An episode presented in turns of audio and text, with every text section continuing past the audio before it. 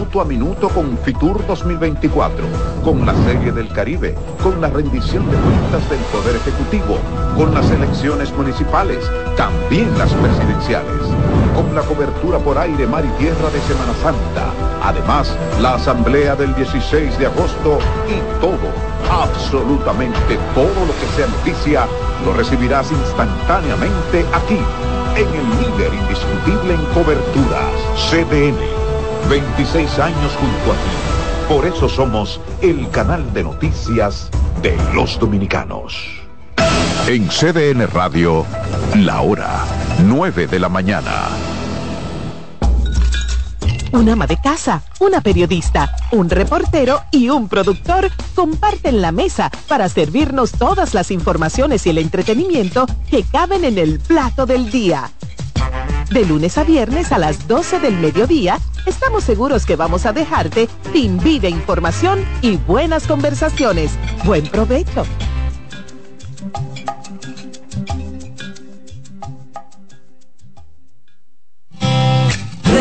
Con mucho más variedad. El periodista más versátil de la Radio Nacional. Reyes con mucho más variedad que hay que oír. Todos los segmentos, informaciones y premios que solo él te brinda con alegría. Reyes con mucho más variedad. El programa que lo tiene todo.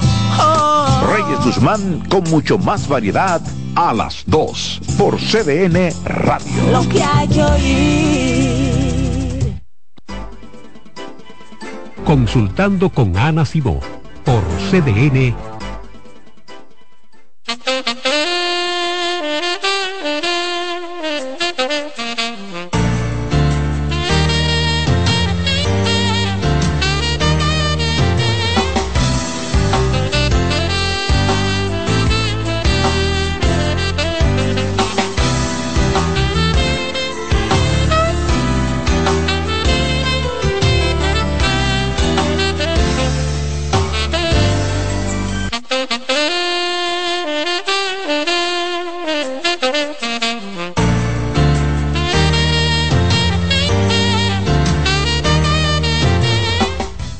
Buenos días, bienvenido a Consultando con Ana Simoy. Como cada viernes nos acompaña en esta primera hora nuestro querido doctor Freddy Santana, ginecólogo, quien hoy nos viene a hablar de los procedimientos que rejuvenecen la zona íntima. Este tema súper interesante y que se ha puesto mucho eh, de moda, el, el rejuvenecimiento y los procedimientos para mejorar la apariencia de la zona íntima. Doc, sin más, No, el no. escenario es suyo. Hola, ¿cómo están?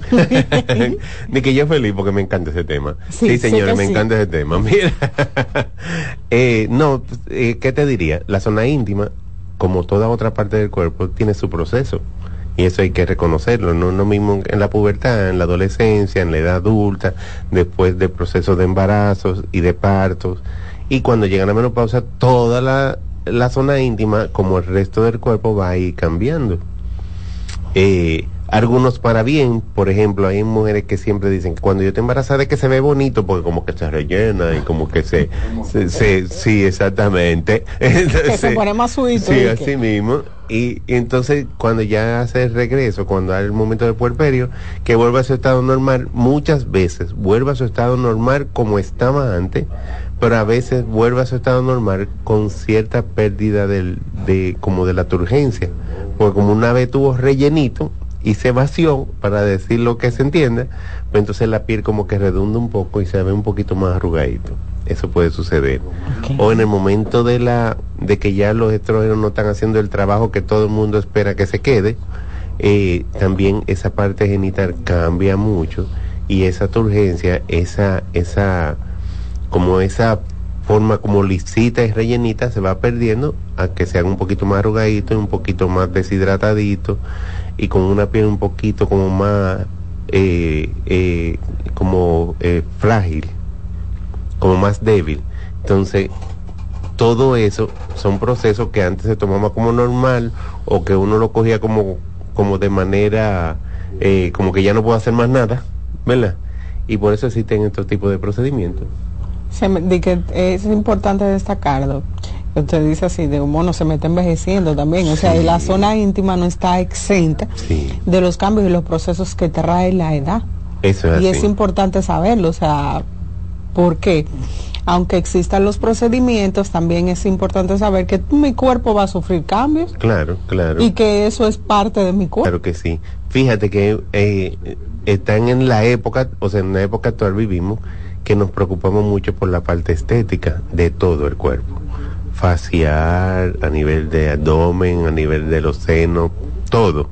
Y por eso te, te existen los cirujanos plásticos, existen los esteticistas, existen los comeatras y todo eso porque nos vamos preocupando por eso, que es bueno, no decimos que no, porque ahora estamos en una eterna juventud. Fíjate que hay señoras de una edad avanzada que se ven muy bien, quizás mejor que otra jovencita que está al lado, porque ahora nos preocupamos por eso. Y en la parte íntima no deja de ser un área que también necesita atención para embellecer, para mantenerla joven, para, para que desde el punto de vista estético se vea mejor. ¿Verdad? No, ahorita vamos a hacer un trasplante, ¿verdad? Ahorita se va a hacer un trasplante. Yo le tengo miedo a los chinos, ahorita traen. El, el primer trasplante de zona íntima. Sí, ahorita ay, lo inventan, Ya, ya tú sabes. Ahorita lo inventa. O cirugía de, de de que eh, trasplante de zona íntima by Kardashian, una vaina así. Ay, mi madre, sí, no, no, no, ahorita, ahorita eso está en boga. Eso es así.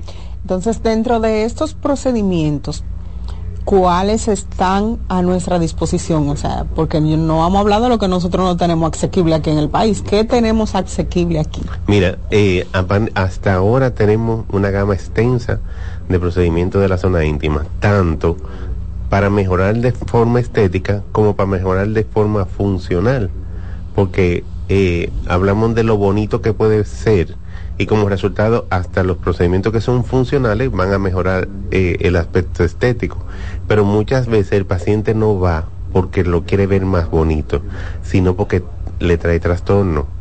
Por ejemplo, en pacientes con los labios elongados, muy elongados, o sea, muy largos, que a veces le, le duele cuando se pone la ropa o le molesta cuando tiene relaciones porque se invierte y entran en la vagina y duele, o se irrita con mucha facilidad porque los labios sobrepasan lo que son los labios mayores, entonces irrita fácilmente por la temperatura, por el roce, por el panty, por la tem- por, por, por que se fue a la playa, para decirlo así, se quedó con la ropa interior, con la ropa, el traje de baño.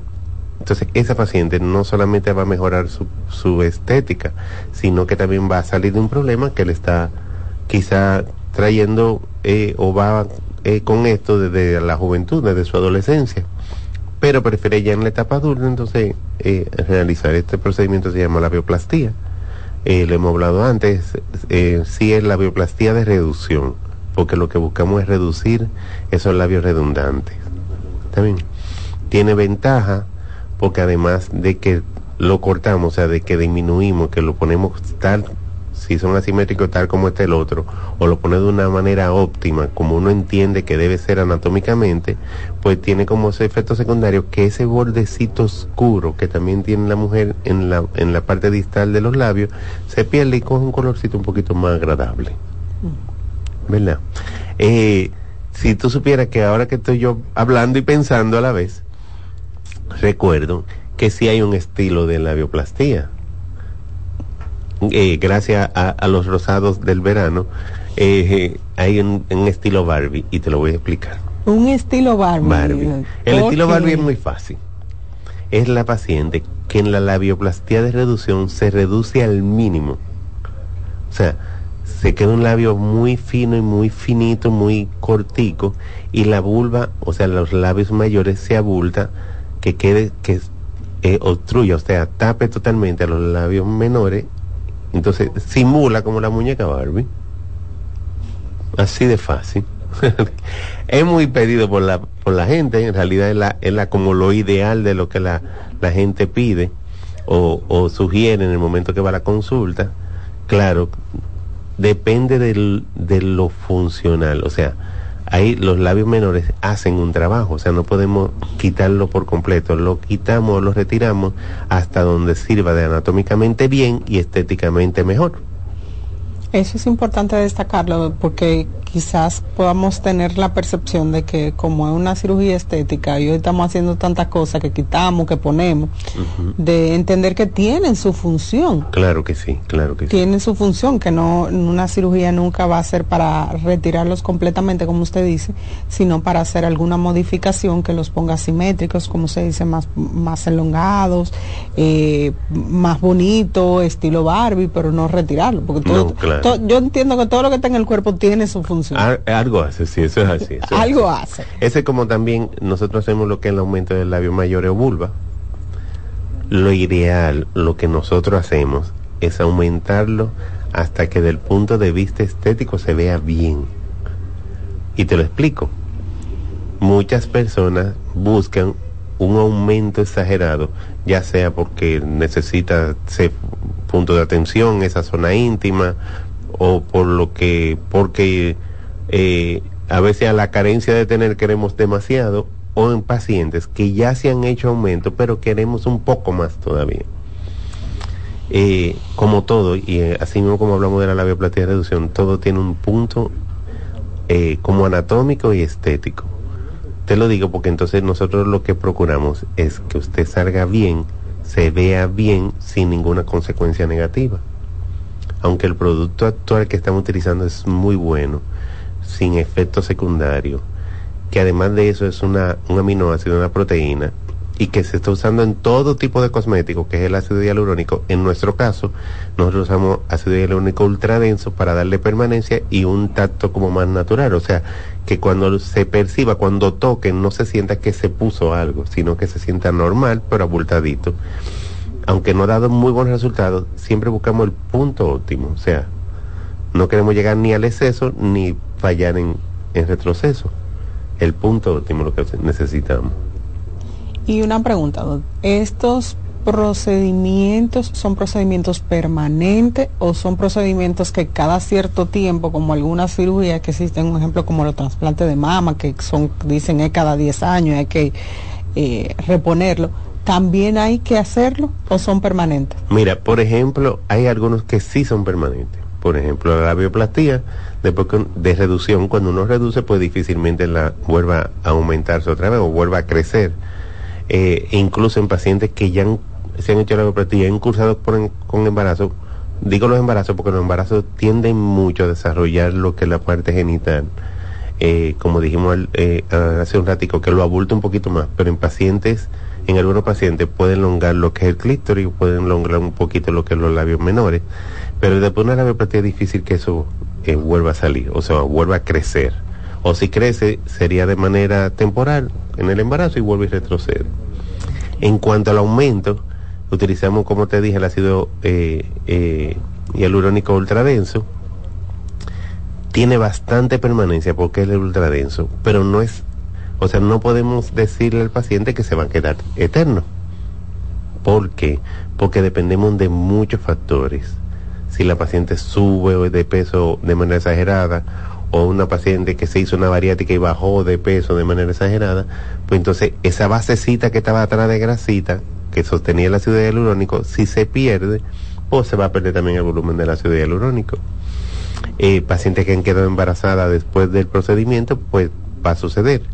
En pacientes en tiempo de la menopausia, si pasó un tiempo prolongado, porque no sé, no es que no vamos a hacer cada año, pero si pasó un tiempo prolongado y por esa misma pérdida de la turgencia a nivel por, por efecto del estrógeno, pues entonces esa basecita que estaba en el fondo va a hacer que el ácido hialurónico también retroceda. Entonces, si en este caso se debe repetir.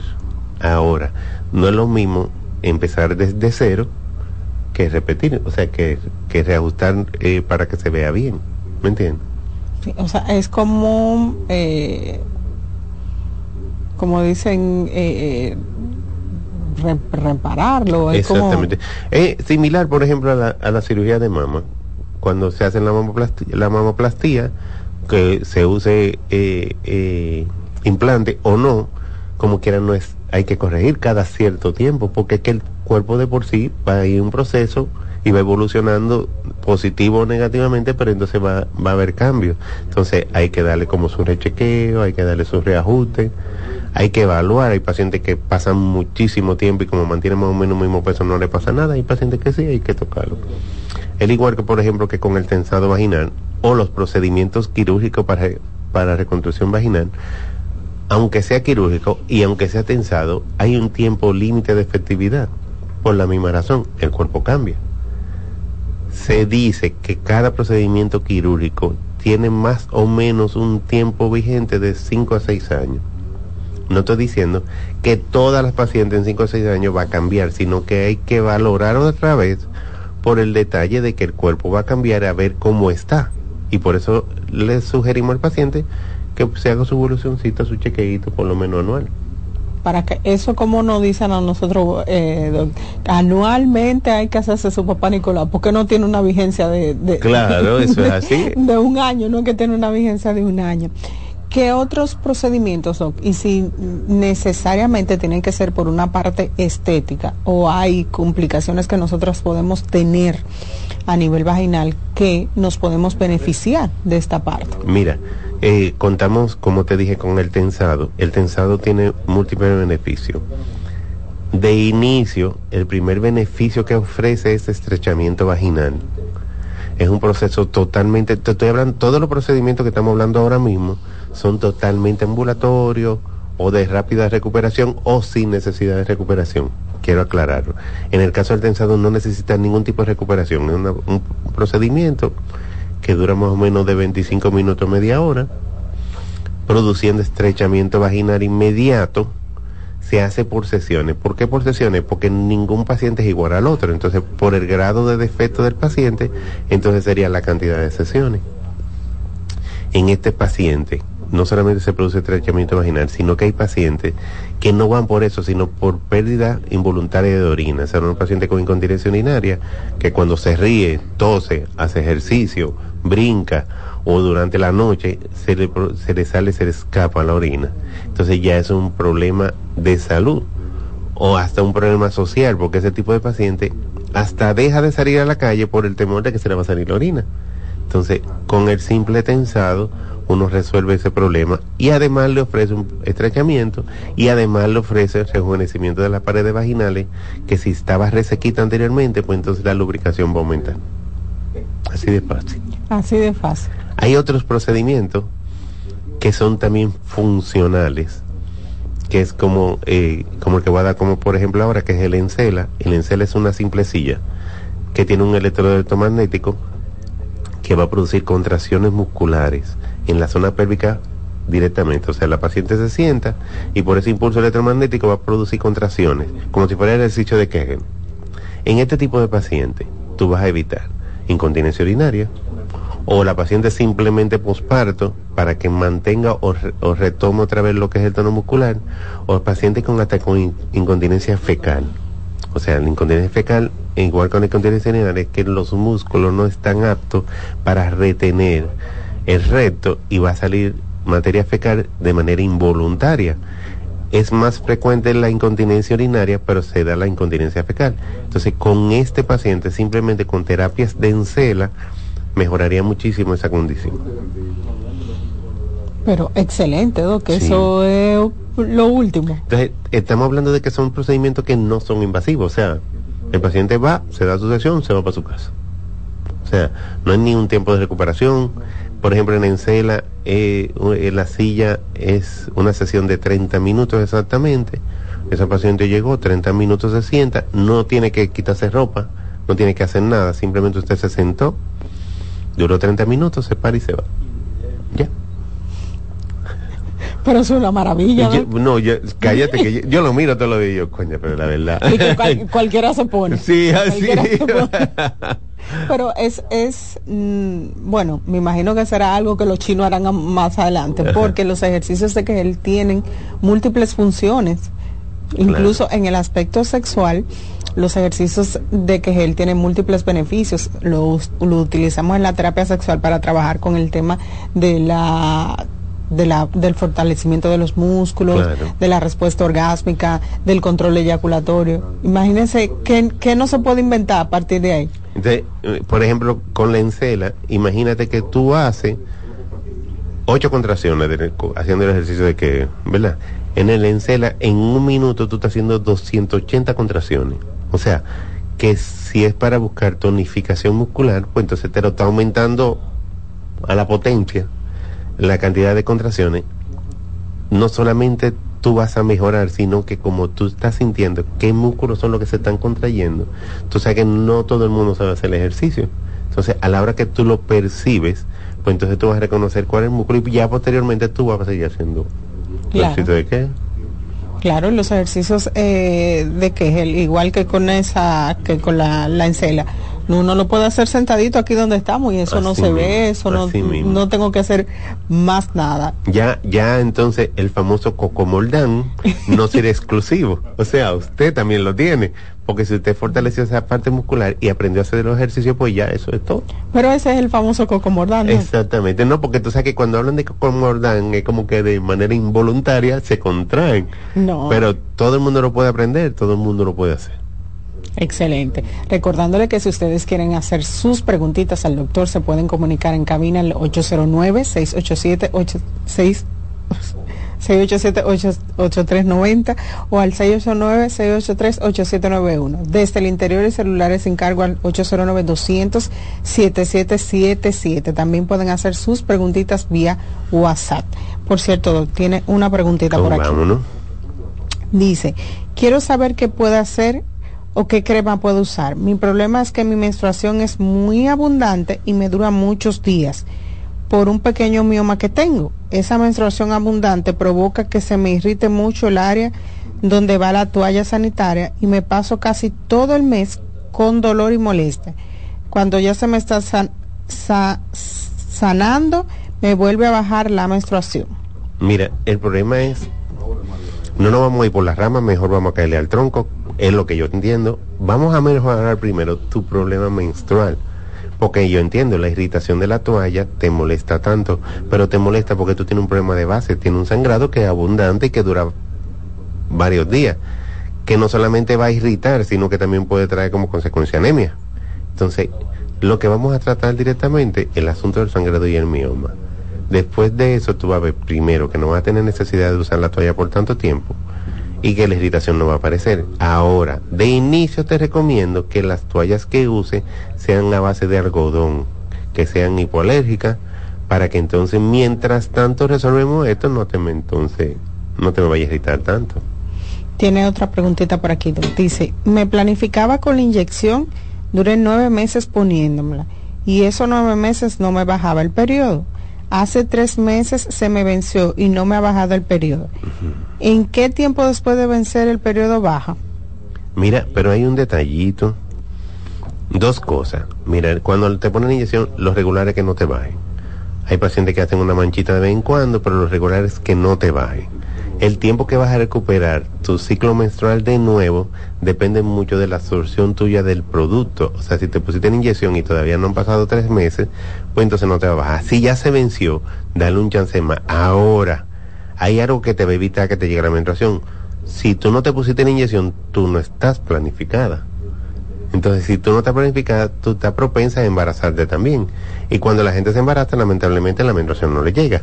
Entonces, si usted no se está protegiendo como es, o cambió el anticonceptivo, eh, la inyección para otro anticonceptivo, pues entonces cheque que tampoco se me embarace.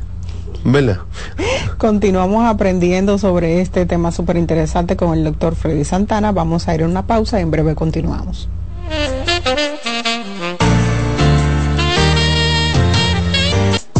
Estás escuchando Consultando con Ana Simón. Estás en sintonía con CDN Radio. 92.5 FM para el Gran Santo Domingo, zona sur y este. Y 89.9 FM para Punta Cana. Para Santiago y toda la zona norte en la 89.7 FM. CDN Radio. La información a tu alcance. ¿Te perdiste algún programa? Todo nuestro contenido está disponible en mi canal en YouTube. Ana Simón. La tristeza y la depresión son dos términos distintos que a menudo pueden confundirse debido a que comparten síntomas similares. Es importante diferenciarlos ya que su manejo y tratamiento pueden ser diferentes. La tristeza es una emoción humana, normal y natural que todos experimentamos en ciertas ocasiones. Puede ser una reacción temporal y adecuada ante eventos difíciles, pérdidas, decepciones o situaciones estresantes. Por lo general, tiene una causa identificable y tiende a disminuir con el tiempo a medida que la persona se adapta a las circunstancias y procesa sus emociones. En cambio, la depresión es un trastorno del estado de ánimo más grave y persistente que va más allá de la tristeza normal. Es una condición médica que afecta el bienestar físico, emocional y mental de una persona. La depresión no siempre tiene un desencadenante obvio y puede persistir incluso cuando la situación externa parece favorable.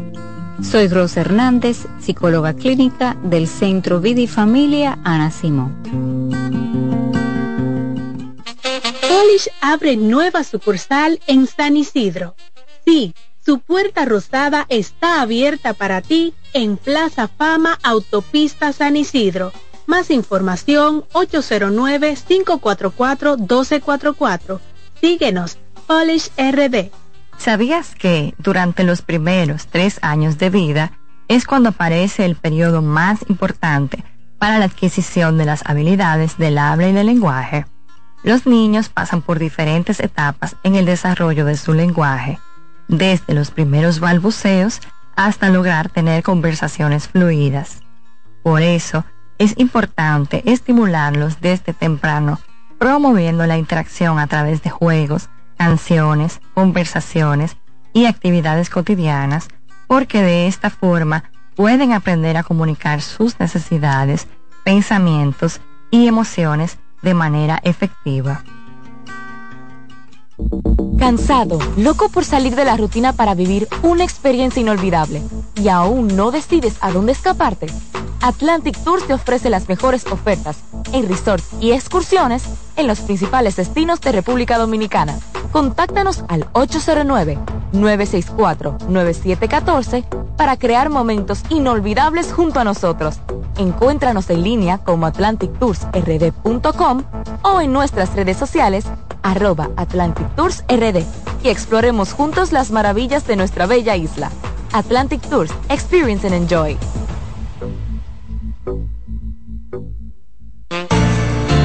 La salud mental es un estado mental caracterizado por el bienestar emocional, un buen ajuste del comportamiento, la libertad relativa de la ansiedad y la capacidad de establecer relaciones constructivas y hacer frente a las demandas y tensiones ordinarias de la vida.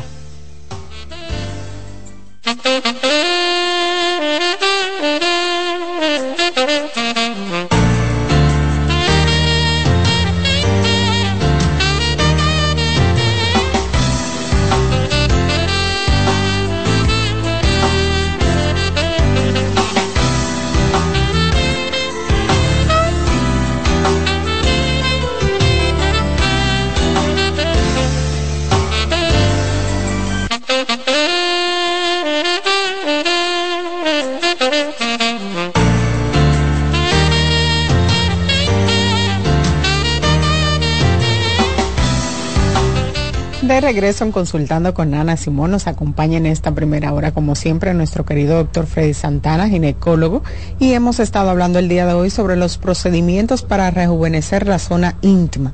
Doc, y fuera del aire hablábamos que todavía queda más. Ay, sí, todavía queda más, mucho más. Eh, sí, hay un señorito que yo le tengo una envidia, yo, Freddy, le tengo envidia a un señor, a un elemento que ustedes tienen que le llaman clítoris. Sí, yo le puedo decir que, su envidia le queda corta. Oye, a veces yo digo que ustedes pasan por tanto embarazo, menstruación y tanto, que le dieron eso como compensación, así como, toma, te lo ganaste. Porque el criterio es un, un, órgano exclusiva y eminentemente de placer. El encargado de los órganos eh, eh, a nivel externo. que son mucho más sensibles que por penetración, obligatoriamente. Eh, pero entonces nosotros tenemos procedimiento para eso, porque no podemos dejarlo solo al pobrecito, porque hay pacientes que le pasan dos situaciones eh, malas acerca del clítoris. Una es que el capuchón, o sea, él va, él va cubierto por un tejidito parecido como el prepucio del pene del hombre, eh, como para protegerlo. Pero hay muchas ocasiones que ese capuchón es muy redundante, o sea, lo abarca demasiado. Además de que desde el punto de vista estético no se ve tan bonito, eh, pierde un poquito de sensibilidad porque está como muy oculto. Entonces, para nosotros hacemos lo que es un retiro del capuchón, donde lo llevamos a un punto tal de que se exteriorice un poquito más el clítoris, de que disminuya esa extensión de ese capuchón y se entonces, porque el plan es que quede dentro del área del- entre los dos labios mayores, o sea que quede medio ocultadito de los labios mayores y no sobresalga. Ventaja es que va a ser mucho más sensible. Y otro es en pacientes que entonces el clítoris, que es un órgano que se erecta también, pero a veces no como que de manera eficaz, o sea que como que está muy oculto. Y más en pacientes, por ejemplo, después que se pasa la menstruación, o sea que llegamos al tiempo de menopausia, como que se atrofia un poquito y disminuye un poquito. El trabajo de nosotros entonces es, al contrario, exteriorizarlo, sobresalir un poquito más para que sea más sensible y no tenga que taparse buscarlo, sino que está ahí mismo tiro de G y sea un poquito más sensible en el momento de una excitación fácil. Vuelvo y digo, todos estos procedimientos se hacen de manera ambulatoria. Todos estos procedimientos también se pueden hacer en conjunto, porque hay pacientes que necesitan labio, retiro de capuchón, tensado, pues todo eso se puede hacer en, un sola, en una sola misma O cita. sea que yo puedo ir y decirle, Doc, quiero un completo. Exactamente, como una especie de combo. quiero, un co- quiero un combo. Yo vine porque quiero que me arreglen aquí, allí. Mire, que me lo aclare, que me, que me haga, haga la labioplastía y todo es ambulatorio. Todo eso se puede realizar en un mismo acto y es ambulatorio. Y ahora qué bueno que hablaste de aclaramiento, porque hay dos cosas que sí se está usando con mucha frecuencia, que es la depilación, depilación láser. No la puedo ofrecer porque aún no la tenemos, pero pronto será. Así que eso viene como insum, como dicen lo- los artistas. Pero el aclaramiento sí. Digo aclaramiento porque se conoce más popularmente como blanqueamiento, pero cuando uno dice blanqueamiento, como que es para ponerlo blanco. Y yo lo que quiero es que se ponga del color del resto de su piel.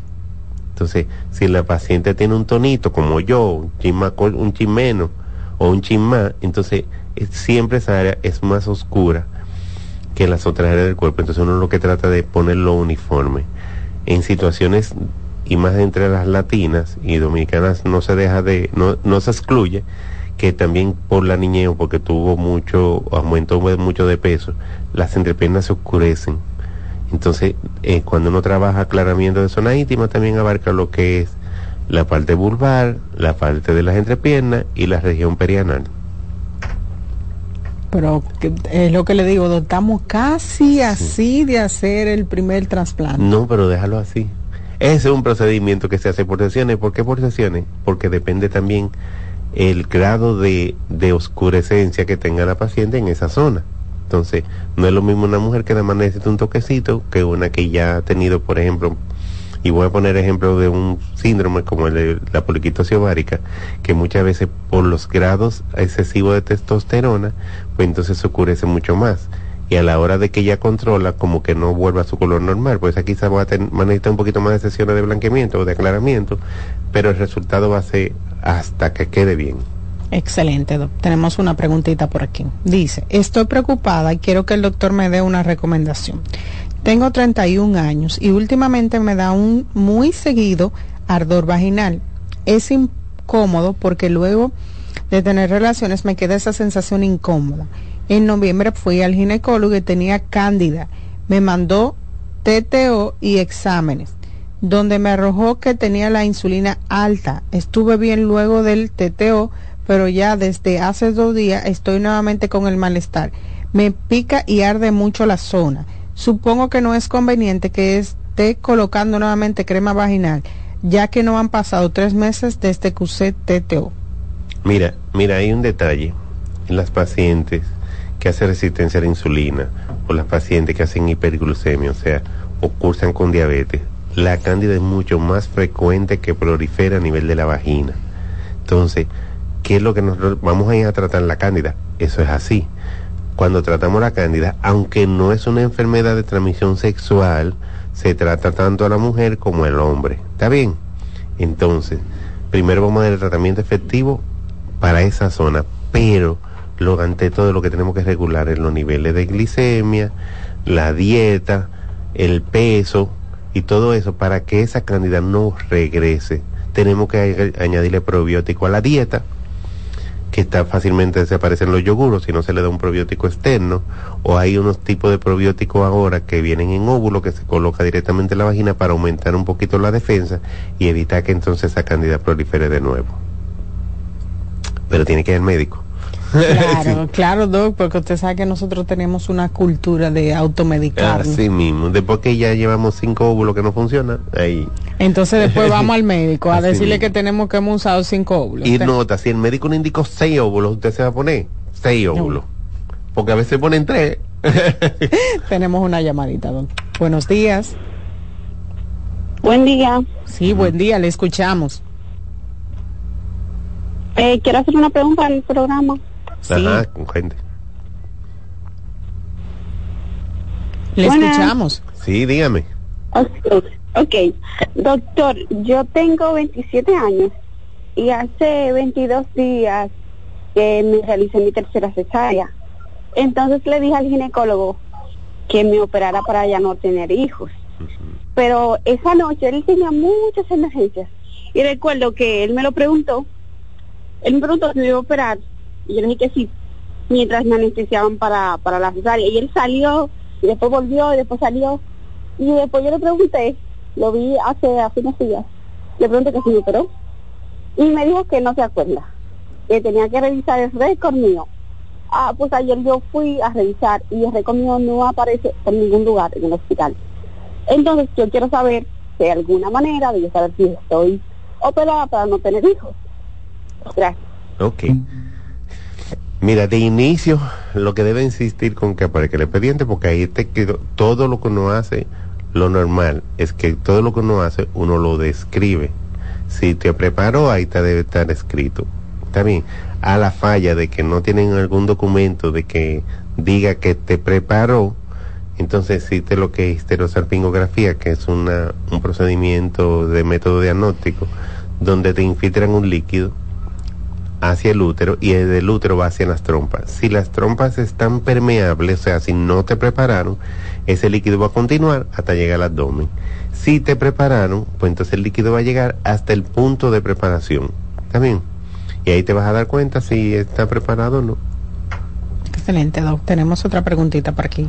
Dice, siento que no le doy satisfacción a mi esposo. No sé qué pasa.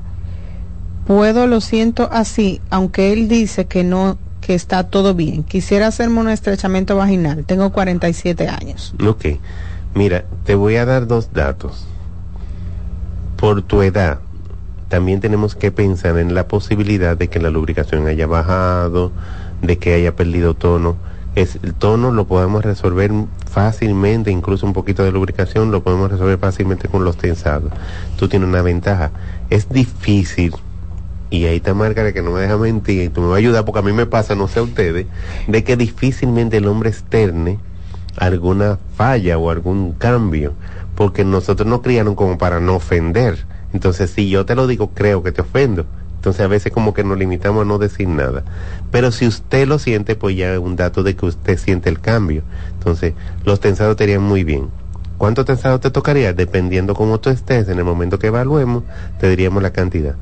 Pero también si hay falla a nivel de deseo sexual, de lubricación, de cambio de humor, también tenemos lo que es el chip. Te lo digo pues son 47 años, no sé cómo tú estás eh, con la menstruación, pero en el, tiempo del climaterio, climaterio es que comenzaron los síntomas aún teniendo la menstruación en ese tiempo de climaterio, en tiempo de menopausia, ya cuando no llega menstruación, pues un chiste resolvería muchísimo.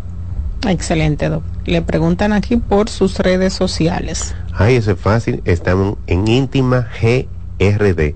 Y te voy a dar para la cita en el WhatsApp. Escriban WhatsApp 849-633-4444.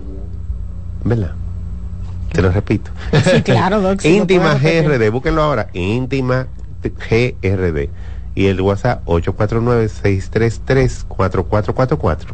Ah, claro, Doc, es importante que sepan Claro. que el, el WhatsApp lo va a contestar otra persona. que no es Exacto, es para agendar citas, señores, no no es, no es consulta, yo no sé que estoy trabajando con ese tipo de WhatsApp. En las redes sí van a ver que además de los procedimientos que hemos conversado, hay muchos otros procedimientos que nosotros ofrecemos y quizás no nos da el tiempo para, para mencionarlo, ¿verdad? Ok, Excelente. La misma persona que le hizo la pregunta del estrechamiento vaginal dice, ya la menstruación se me está quitando, pero estoy activa sexualmente. Ok, no, pero simplemente una evaluación. Haga la cita, evaluamos.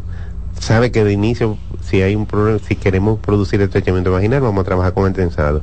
Es tan fácil que el mismo día que usted haga la cita, podemos evaluarla y a darle la primera sesión de tensado, si es que usted la necesita. Ya lo otro lo resolvemos al pasito.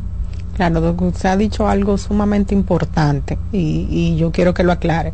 Si se necesita el procedimiento, se hace un procedimiento. Claro, claro que sí. eso es Si en la evaluación esa paciente no necesita ese procedimiento, ustedes se lo informan también. Claro que sí, porque tú sabes que hay problemas y más a nivel sexual que no necesariamente son del organismo, sino que hay problemas de relación de pareja o problemas quizá eh, que se quedan grabados aquí en la psiqui por algún tipo de evento que, que estalló y que se quedó guardado. Entonces, no todos los pacientes van a necesitar el procedimiento, pero por eso existe una evaluación previa. Nosotros tenemos que identificar qué es lo que está sucediendo con usted, porque no solamente es para mejoría suya. El que el hecho de que, que si hacemos el procedimiento o no lo hacemos, también me garantiza si yo estoy haciendo buen trabajo o no. Y me explico. Si el problema suyo no es detensado y yo se lo hago, no va a mejorar. Porque ese no fue su problema. Entonces, ¿quién va a quedar mal? Además de que usted no va a resolver nada, pues entonces te va a decir, yo fui donde el doctor Freddy Santana, él me hizo un, un procedimiento ahí, pero yo no sé, yo perdí mi cuarto porque no, no hice nada Claro. el boca a boca bueno llega y el boca a boca malo también llega. Entonces uno como profesional también tiene que cuidarse de lo que debe hacer. Si hay un problema de pareja, yo no trato problemas de pareja, pero sí tengo, tengo que tener criterios para poder referir e identificar para entonces trabajar con los sexólogos Claro, o lo con los terapeutas de pareja. Lo mismo pasa en nuestra área, Doc. Nosotros como terapeutas sexuales eh, mandamos y le referimos los pacientes a ustedes los ginecólogos porque hay patologías que son ginecológicas o que nosotros tenemos que descartar que no haya alguna patología ginecológica y entonces una vez descartada esa parte, bueno, pues entendemos que es algo que obedece al área de terapia sexual, entonces trabajamos, Sí. porque no hacemos nada con estar en el lado inverso, trabajando algo en terapia sexual, cuando el paciente tiene alguna condición ginecológica que es lo que está generando el malestar o la molestia. Claro. Yo siento, y mira, yo siento que, que así como ha evolucionado los procedimientos estéticos que tanto hemos hablado y de toda parte del cuerpo, también la gente ha evolucionado en cuanto a conocimiento y aceptación. Te lo digo porque antes cuando uno mandaba un paciente a terapia, como que era como que qué fue tan grave que yo tengo que me mandaron a terapia y sin embargo es algo tan sencillo y tan común y tan necesario que no tiene que ser los extremos para que lleguemos ahí. O sea, podría ser como un plan A y después seguimos. Claro. Eso es así. Que- es que estamos muy evolucionados. sí, no, no, por suerte eh, el conocimiento llega. Sí, claro, que ya no se tiene ese estigma. Sí. Imagínense si teníamos estigma con el hecho de, y todavía sigue existiendo el estigma con el hecho de ir a terapia. Imagínense ahora que lo manden a terapia sexual o que a terapia de pareja, o que peor aún, tienes que ir al psiquiatra. Ahí sí hay un Ay, estigma fuerte. Sí, ah, sí, porque yo no estoy loco. Pero yo, ahí tú me vas a ayudar porque yo no tengo mucha experiencia. Yo además sé de mujeres, gracias a Dios. Pero sé que hay un- muchas veces mucho más resistencia en la parte masculina para ir a terapia. Sí. E incluso cuando la mujer va primero, porque me pasa, o sea, por según los comentarios que me dejaron los pacientes, cuando la mujer va primero buscando ayuda, lo más difícil es que entonces la pareja llegue. Y si usted quiere se mantener su pareja, si usted quiere mejorar, porque nadie lo va a culpar, lo que estamos buscando no es un culpable, lo que estamos buscando es una mejoría, una permanencia, una, un placer ya de parte y parte y sin ningún tipo de, de problema. Y eso necesita un proceso y necesita la pareja obligatoriamente. Sí, claro, pero como usted eh, dice, el- la mujer se moviliza con mucha más facilidad y rapidez eh, cuando identifica los temas a terapia en sentido general. El hombre a veces cuesta más movilizarse a la consulta. Cuando digo movilizarse es ir a la consulta, aperturarse para el proceso. Y si es en terapia sexual, igual, pasa lo mismo. Incluso cuando el, la problemática, un ejemplo, cuando en el caso que hay alguna disfunción sexual en el varón, muchas veces quien va a la consulta es la mujer o el hombre va a la consulta por demanda de la, de la pareja. Claro que sí. Yo necesito que vayamos a consulta porque está pasando esto o no me siento bien. Y el hombre muchas veces o no va o lo posterga para ahí. Pero yo te lo voy a poner en algo más fácil. El asunto de fertilidad. Que no estamos, o sea, lo, si, si la mujer va por infertilidad es porque ya ambos desean tener un bebé. O sea, ya los dos quieren un bebé, porque me imagino que han un acuerdo. Y no han podido quedar todavía en esa situación que ambos queremos un mismo fin, al hombre se le hace difícil. Y a veces la mujer se carga la culpa. Eh, no, no, él está bien porque él tiene un muchacho por la calle, que si o qué, o tiene un matrimonio anterior y tiene un muchacho. El problema es actuar, no es lo que haya sucedido. Claro, la historia, los antecedentes valen, pero para un problema presente. Y eso hay que tratarlo entre los dos. Excelente, Doc. Tiene otra preguntita por aquí. Dice, Quiero saber cuál es el tiempo promedio de recuperación de una laparoscopía por endometriosis en una paciente de 23 años. Ok, mira, eh, la laparoscopía es un procedimiento fácil desde el punto de vista de la paciente, claro, necesita que sea un profesional que lo haga.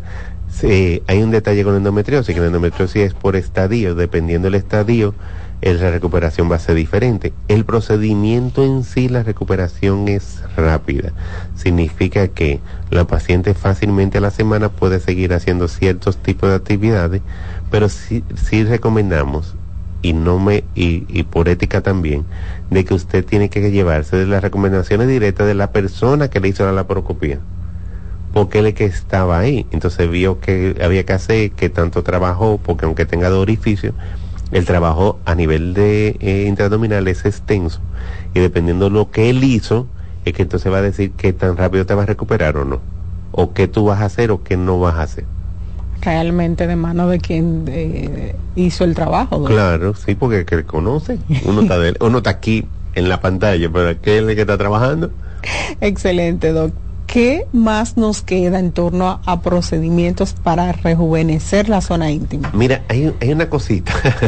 y que usted siempre tiene una debajo de la mano. Yo lo gozo, sí, mira.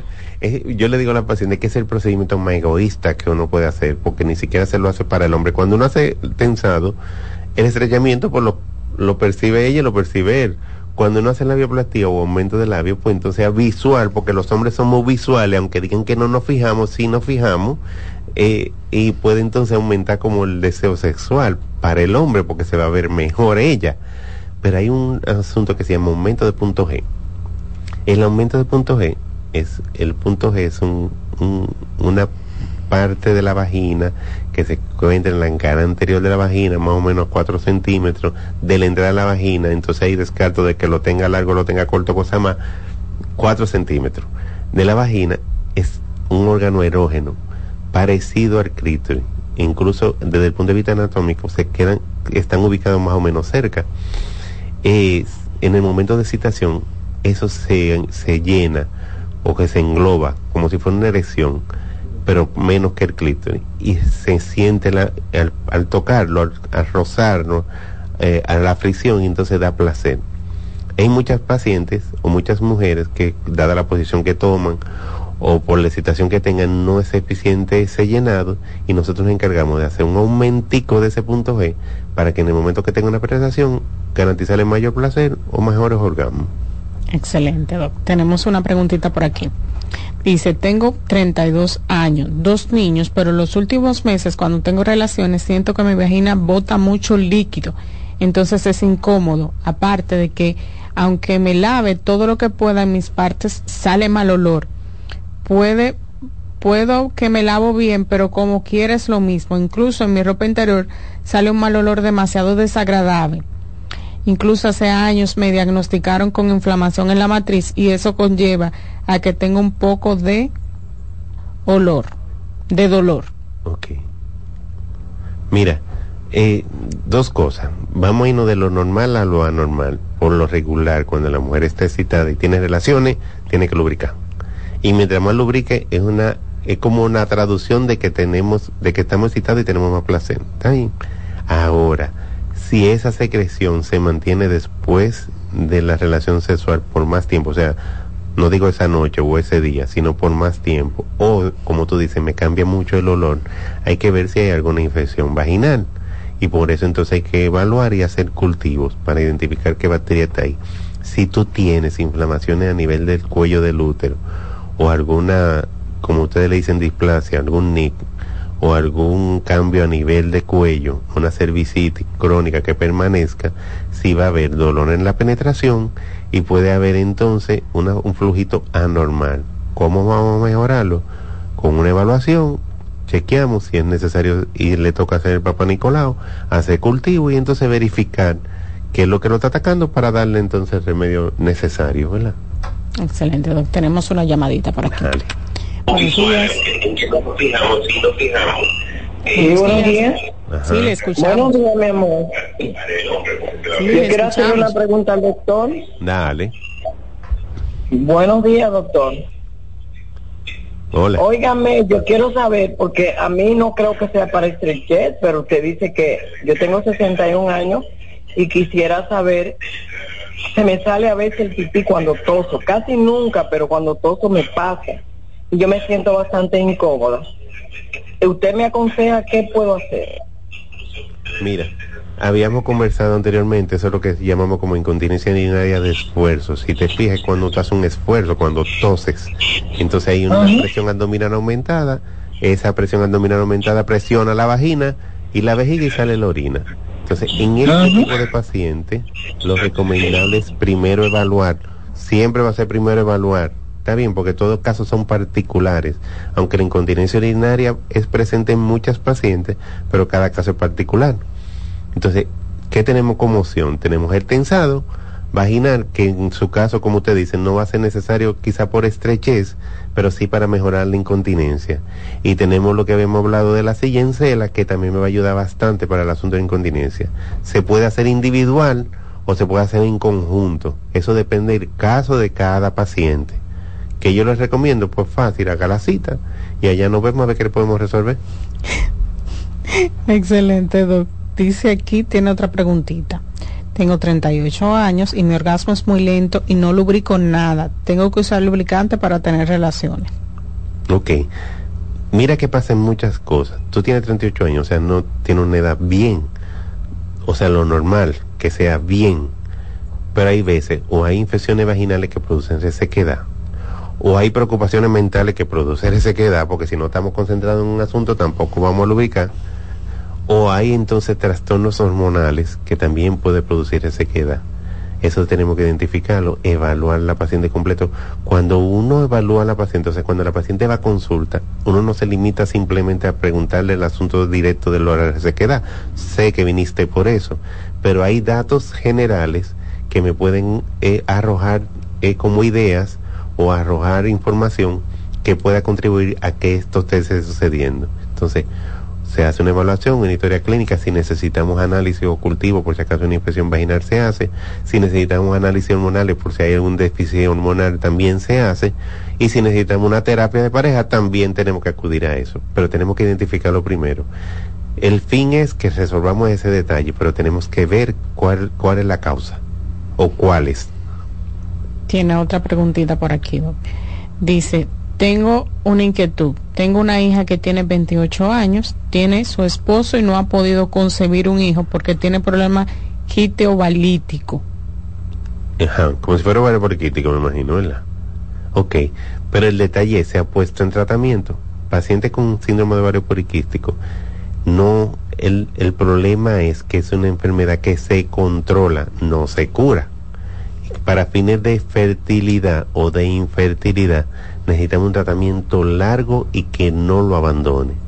En pacientes que ya se han diagnosticado se da mucho la situación de que abandonan el tratamiento porque se cansan, eso lo entendemos.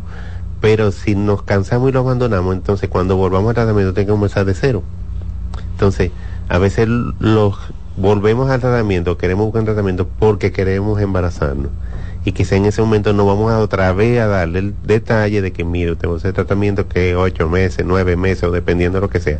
Otro detalle es que cuando chequea, aunque ella tenga el ovario poliquístico, tenemos que hacer permatograma al hombre porque se puede dar que también el hombre tenga problemas. O sea, no es de un solo lado el asunto porque nadie se embaraza solo. Entonces, vamos a evaluar al hombre. Si el hombre está bien, pues ok, ahí está en reserva. Pero si hay algún tipo de problema, entonces vamos a trabajar en conjunto con el urólogo también. Eso era como hablábamos, dos, que nosotras tenemos culturalmente esa creencia de que nosotros nos sentimos las responsables. Cuando se trama en temas de fertilidad, la mujer se siente responsable. Y peor aún, como usted decía, si ese hombre ya tiene hijos, la mujer asume que el problema es nuestro. Sí, claro, es así, eso, pero pero es en todo, o sea, como que la mujer trata de aliviar los problemas al hombre, porque sea el que más trabaja, porque porque hombre, simplemente por eso.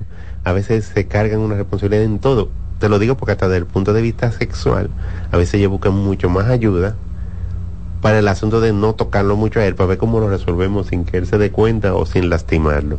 Y así me pasa con el asunto de la fertilidad. Para el hombre decidir hacer un espermatograma, sabemos que la obtención del espermatograma como que da un poquito de vergüenza. ¿Por qué? Porque necesitamos para el espermatograma que, que se produzca una eyaculación. Cuando ese hombre va al laboratorio, tiene que masturbarse solo sin ella para entonces eh, tener obtener la cantidad de, de, semen para hacer el espermatograma. Pero es necesario porque buscamos un fin, queremos un muchacho. ¿Verdad? Eso es, como usted decía, eso es cultural y es verdad. Eh, cuando se trata de relaciones de pareja, la mujer asume mayor responsabilidad con muchas cosas y en el aspecto ginecológico es algo que no escapa también. eso es así, eso es así. Imagínese, me voy, que si no le llegan las pacientes allá diciéndole, me voy, vengo a hacerme esto para que mi pareja se sienta mejor. Ah, claro que sí, porque a veces dice, mírate el punto, yo sé que no soy el problema, pero si me hago esto, puede ser que mejore. O si no, nos vamos con el caso extremo, doctor, yo creo que no me funcionó. ¿Por qué tú crees que no te funcionó? Él no me dijo nada. Pero si no te dijo nada al principio, no te va a decir nada después. Aunque sienta la diferencia, porque si no te quiso ofender, diciendo que no había buen tono, pues entonces tampoco va a declarar mucho que ahora hay buen tono, porque entonces vamos a hablar de que antes sí. Entonces hay que, son cosas como muy delicaditas y que el hombre va, eh, como que la mujer quiere acomodar mucho. O no quiere dejar responsabilidad. Exactamente, no quiere compartir, ¿verdad? No queremos compartir responsabilidad. Eso es así. Pero incluso nosotros lo vemos mucho en, la terapia de pareja, lo vemos mucho. Sí, el, asunto del 50 y 50 no se da, ¿no? Muchas veces. Doc, lamentablemente se nos acabó el tiempo. Me gustaría que usted pueda dar sus números de contacto y dónde podemos encontrarlo. Mira, estamos en íntima. Redes, íntima GRD. ¿Está bien? Íntima GRD, WhatsApp, X, porque ahora se llama X. Eh, Instagram, Facebook, X, estamos íntima GRD. Y en, y en, la, en WhatsApp para las citas es 849-633-4444. 849-633-4444. Por favor, cuando escriban o manden nota, pero la atención simplemente vía WhatsApp, no recibimos llamada directa. Ya. Y que está bueno. Sí, ahí sí. A mí no me gusta irme, ¿no? Pero no tenemos que ir. Ay, sí, qué pena. Porque lamentablemente se nos acabó el tiempo. Vamos a ir una pausa y en breve continuamos con nuestra segunda invitada.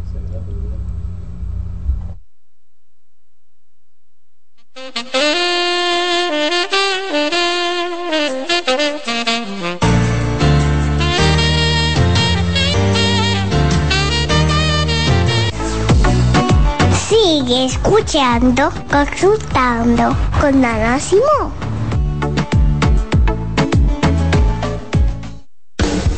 Estás en sintonía con CDN Radio.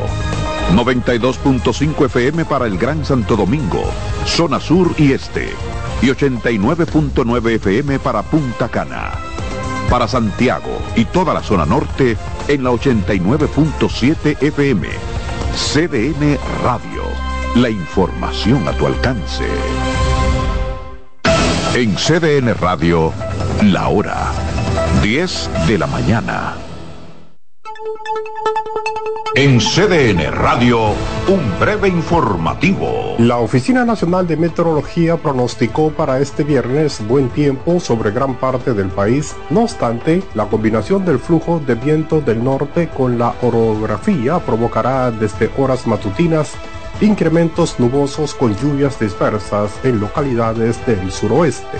En otra parte, el presidente de la República, Luis Abinader, recibió un doctorado honoris causa otorgado por la Universidad Nacional Pedro Enríquez Ureña UNFU. Amplíe esta y otras noticias en nuestra página web www.cdn.com.do. CDN Radio. Información a tu alcance. Envía tus preguntas a través del WhatsApp del programa 829-551-2525.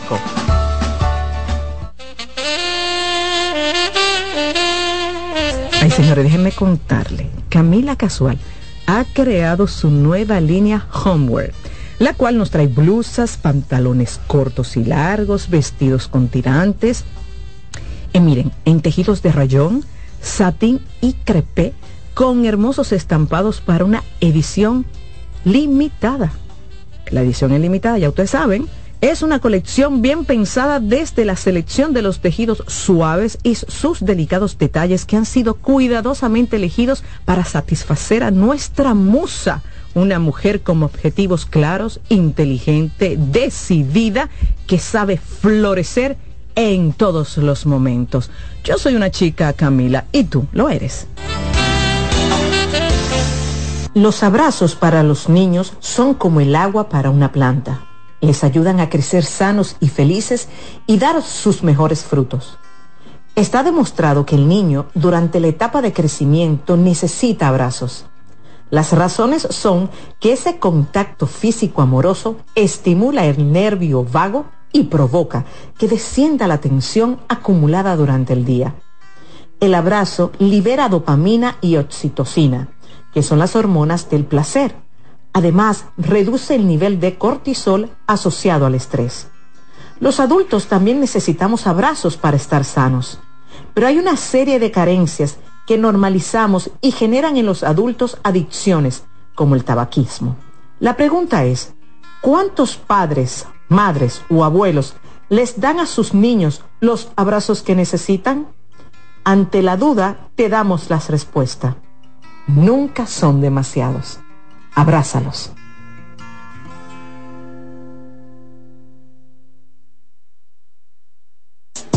Estás escuchando Consultando con Ana Simón.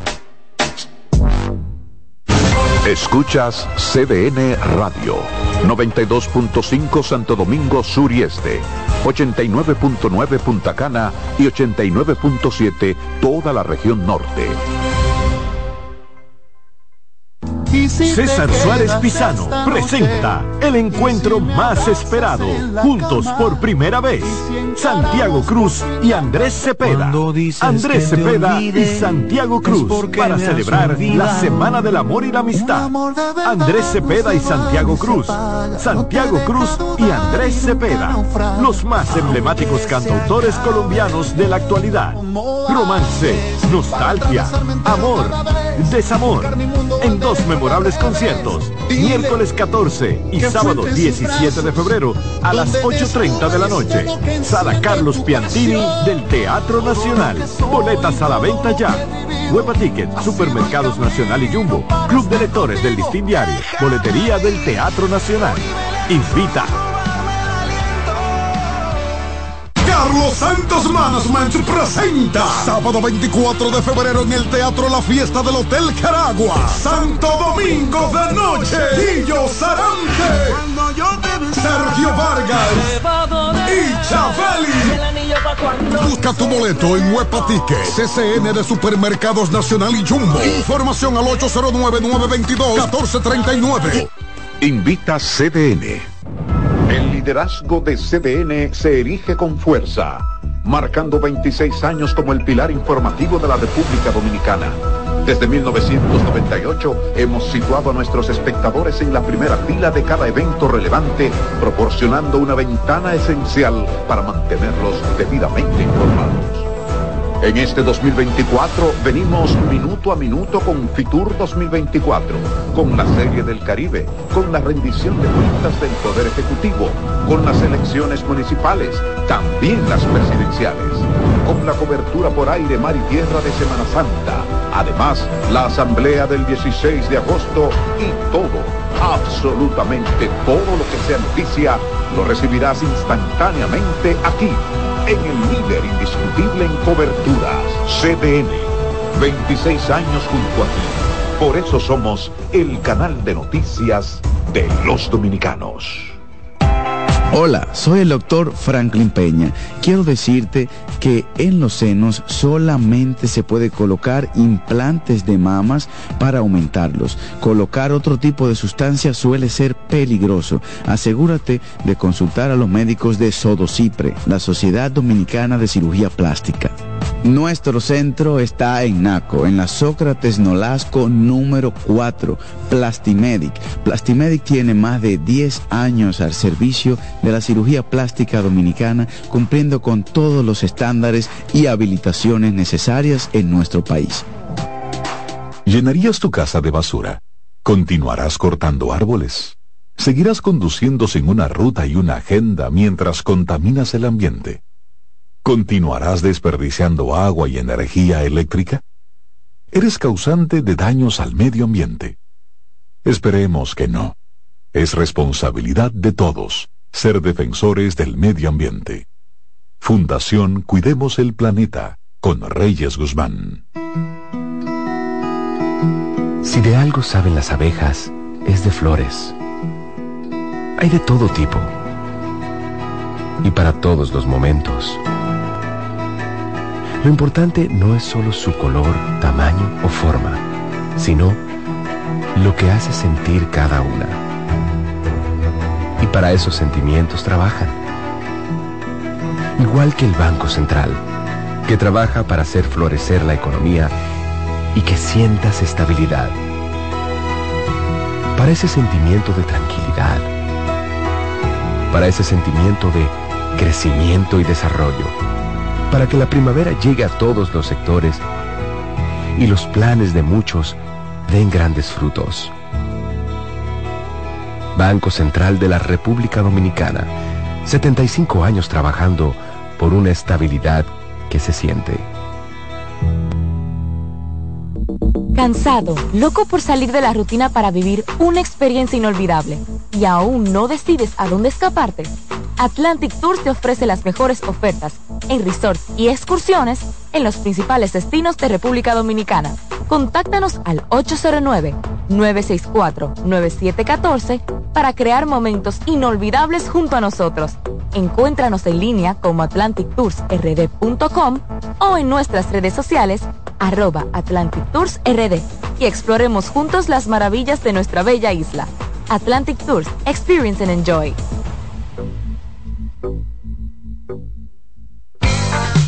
En CDN 92.5, cápsulas de filósofos y locos. El sentido del dinero es satisfacer necesidades. Pero muchas veces ocurre que confundimos simples requerimientos con reales necesidades. Eso nos lleva a comprar y comprar, incluyendo bienes y servicios que no necesitamos. Piensa en tu esfuerzo, no lo malgastes en lo que no necesitas. Para saber más, arroba de filósofos en Twitter, de filósofos y locos en Facebook por 92.5 y 89.7.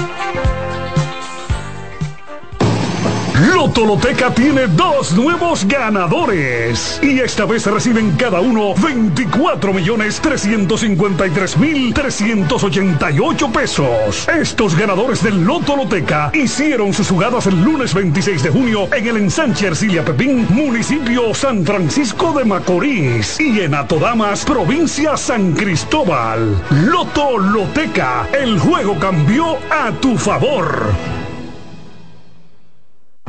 Hoy quiero hablar entre psicólogos.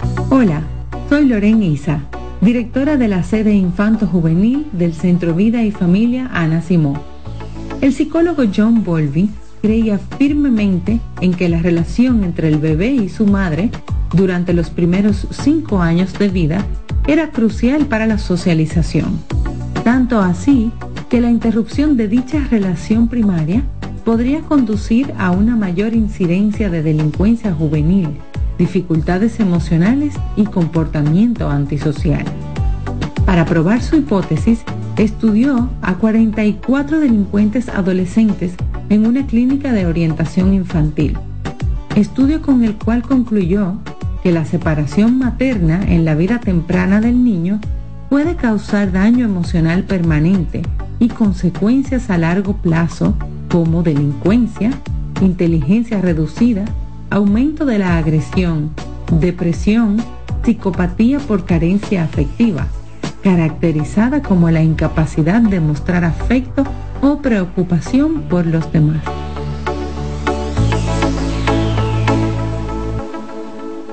Ahora en febrero, Cupido llegó a LIR lleno de ofertas que enamoran.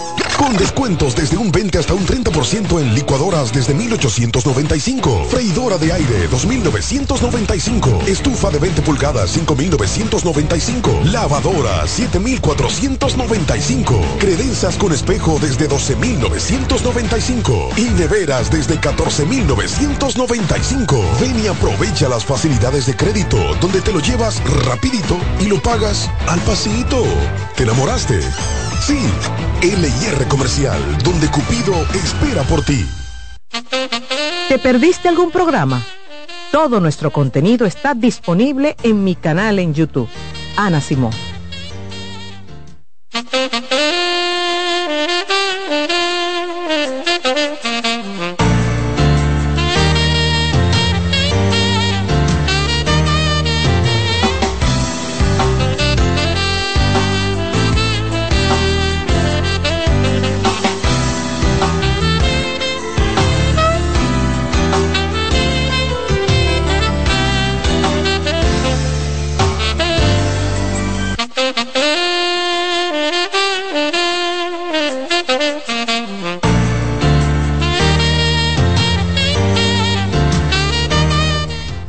Días, buenos días. De regreso en Consultando con Ana Simó. Nos acompaña en esta segunda hora la licenciada Yoleni González, terapeuta sexual y de pareja del Centro Vida y Familia. Y vamos a hablar de un tema hoy súper interesante. A veces pienso en divorciarme. ¿Qué tema este? Así es. Muy buenos días. Buen día. ¿Cómo estás? Yo siempre bien. Yo feliz de estar aquí como cada viernes. Yo lo disfruto muchísimo. Disfrutando de este espacio. Así es.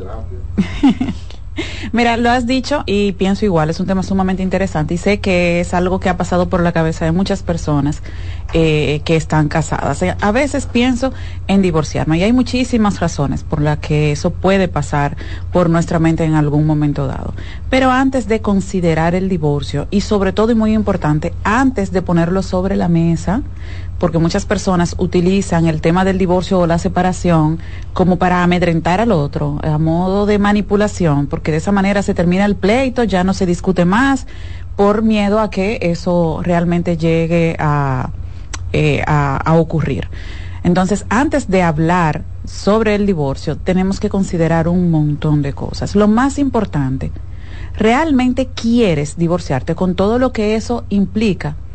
Ya no hay un sentimiento que te una a tu pareja. Yo creo que esto es lo, más importante. Si no hay un sentimiento, si ya murió, si fue muy lacerado el sentimiento durante la relación, por la razón que sea, porque a veces, desgraciadamente, el amor muere. Un día te levantas y te das cuenta que no fue de repente, pero poco a poco fue muriendo y ya en este momento no sientes nada por tu pareja. Entonces en ese momento lo más probable es que tengas que considerar el divorcio y para eso entonces tendrás que buscar ayuda para gestionarlo de la manera adecuada. Si no hay amor va a ser muy difícil sostener la relación. Va a ser muy difícil agotar los recursos, va a ser difícil que aún yendo a terapia para salvar esa relación, eh, esta pueda funcionar. Porque es que el amor se nota, pero el desamor se nota aún más.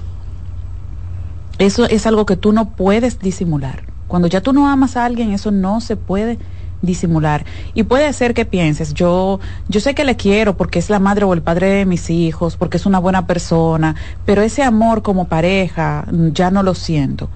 eso tú no lo vas a poder disimular. Tú puedes tenerle consideración, respeto por ser una buena persona y todo eso, pero empiezas a tratarle de forma distinta y el otro se va a dar cuenta. Entonces, esa es una, una situación o una condición para considerar el divorcio. Pero además, ¿qué te está llevando a pensar en esto? ¿Fue un conflicto? ¿Fue una discusión? ¿Fue un mal momento? ¿Con qué frecuencia ocurren estos conflictos o malos momentos en la relación de pareja? ¿Es un tema de comunicación? ¿Te estás sintiendo frustrado o frustrada? Porque estas son cosas que se podrían solucionar. O sea, son cosas que quizás conversándolo o a terapia pueden solucionarlo. Pero si te sientes más triste que feliz o más molesto o molesta eh, que feliz en tu relación, si el 90% de, del tiempo lo que hay es conflictos y diferencias, entonces quizás sí puedas estar considerando o puedas considerar el divorcio. Y por sobre todo, que no necesariamente el hecho de que en algún momento venga el pensamiento de que yo me quiero divorciar o, lo vea como una posibilidad, necesariamente tengo que materializarlo porque nosotros podemos tener una situación de malestar eh, o estar atravesando un proceso de, de, crisis en una relación de pareja y valorar quizás la posibilidad de, de divorciarme, pero no necesariamente. Entonces hay personas a veces que eh, se, como decimos los dominicanos, se paniquean con el tema. No, porque mire, doctora, yo estoy pensando, pensé hasta en divorciarme, pero es un pensamiento del, como decimos por ahí, del dicho al hecho hay mucho trecho. Entonces, un pensamiento es. un pensamiento, no necesariamente usted lo tiene que llevar a la práctica. Yo pienso que, que sí, que eh, si es algo que se está tornando con frecuencia, entonces es importante que lo revisemos ver qué está pasando aquí, que yo de manera frecuente estoy teniendo este pensamiento porque definitivamente algo lo está detonando. Exacto, entonces puede ser, como yo decía hace un momentito, eh, una situación que se está tornando frustrante hay un conflicto en la relación en este momento y por más que he intentado solucionarlo, no logro ponerme de acuerdo con mi pareja, me estoy sintiendo frustrado frustrada y entonces ese pensamiento empieza a, a, estar presente con cierta frecuencia en mi cabeza. Pero señores, un mal momento no es una mala vida. O sea, un mal momento, una situación de crisis lo puede tener cualquier relación.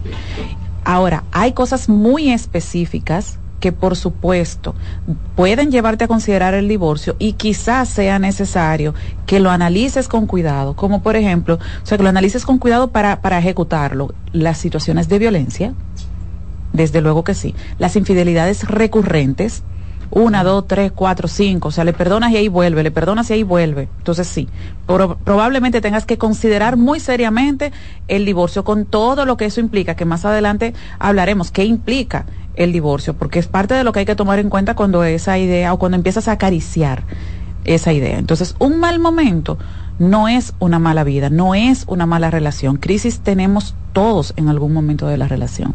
Eso hay que tenerlo en cuenta. No al primer conflicto debes considerar divorciarte, pero como ha dicho Margaret, si esta idea se torna frecuente, entonces quizás sea necesario que te sientes a analizar por qué porque puede ser algo de la relación como puede ser algo que viene de ti, o sea, del, hecho de que ya tú no quieras estar en la relación, eh, independientemente de lo que esté ocurriendo en, en ella. Sí, y eh, escuchándote hablar me remontaba a, casos que he tenido donde la, la propuesta de me separo es una propuesta que viene no con la intencionalidad de una separación, es con una intencionalidad de que la otra persona no exprese sus situaciones de malestar o de desacuerdo en la relación, me explico. Eh, inmediatamente hay un conflicto, entonces yo no quiero afrontar este conflicto, yo no quiero eh, experimentar la tensión que generan los conflictos en la relación, entonces yo inmediatamente digo, no, pero vamos a separarnos, vamos a dejar esto, vamos a dejar esto, entonces la otra persona... Eh, muchas veces entra en esta situación, entonces dice, yo no me quiero separar. Entonces, cuando me habla de esa separación, yo inmediatamente lo que hago es silencio o no expreso cómo me siento y es justo lo que busca ese otro miembro de la pareja, silenciar a la otra persona eh, de alguna manera y ya no tenemos ningún conflicto. sí, como yo decía, es como manipular la, situación. Como yo no tengo las herramientas para enfrentar esta situación, entonces yo pongo sobre la mesa el tema de la separación o el divorcio y como el otro no querrá divorciarse, entonces yo decía como es para amedrentar. Eh, al otro para callarlo. Y no debe ser así, porque señores, a las personas que utilizan esta arma, con frecuencia, les diré, el otro se va preparando mentalmente. Cada vez que pones sobre la mesa el divorcio, estás lastimando a tu pareja, pero esa idea va calando en el otro. Y va a llegar un momento donde tú le vas a decir, bueno, pues divorciémonos, y el otro te va a decir, está bien, hagámoslo, porque es que tú lo fuiste preparando, tú lo fuiste golpeando tanto, tanto, tanto, que ya llega un momento en el que el golpe no duele, y mira, sí, Definitivamente eso es lo que hay que hacer. Así que con eso no se juega, con eso no se relaja, eso no se utiliza como eh, para manipular, no lo haga. Porque a veces lo decimos pensando en que el otro se va a amedrentar con eso, pero en el fondo tampoco nosotros estamos listos. Para, para una separación o el divorcio, por todo lo que esto implica, que como les dije, más adelante lo vamos a, mencionar. Y otras veces eh, son personas que vienen de experiencias eh, anteriores donde ya se han separado y ven la separación como la salida. O sea, ya yo pasé por eso, ya yo sé, ya yo lo superé, ya yo sé lo que viene, ya yo no estoy yo sé que de, eso no me voy a morir. Ya yo sé que de eso no me voy a morir o yo no estoy dispuesto a algunas cosas, ya yo me separé, ya yo tenía tantos años o este es mi segundo matrimonio de mi tercer matrimonio, ya lo toman de una manera fácil. Eso es una salida ante cualquier conflicto, por mínimo que sea la relación de pareja, lo ven como esa salida. Así es. Así es. La verdad es que la separación o el divorcio muchas veces es un acto de cobardía, pero también es cierto que es un acto de valentía. Todo va a depender del contexto eh, en el que esto ocurre. Va a depender de qué ocurre en esa, en esa relación. Porque si estás en una relación de violencia, como yo decía ahorita, una relación tóxica, una relación eh, de dependencia, entonces considerar la separación es un acto de valentía. Mira, y eh, hay relaciones que no pueden ser. Hay relaciones que no pueden ser. no podemos forzar las cosas. No, hay relaciones que no pueden ser. Y me explico.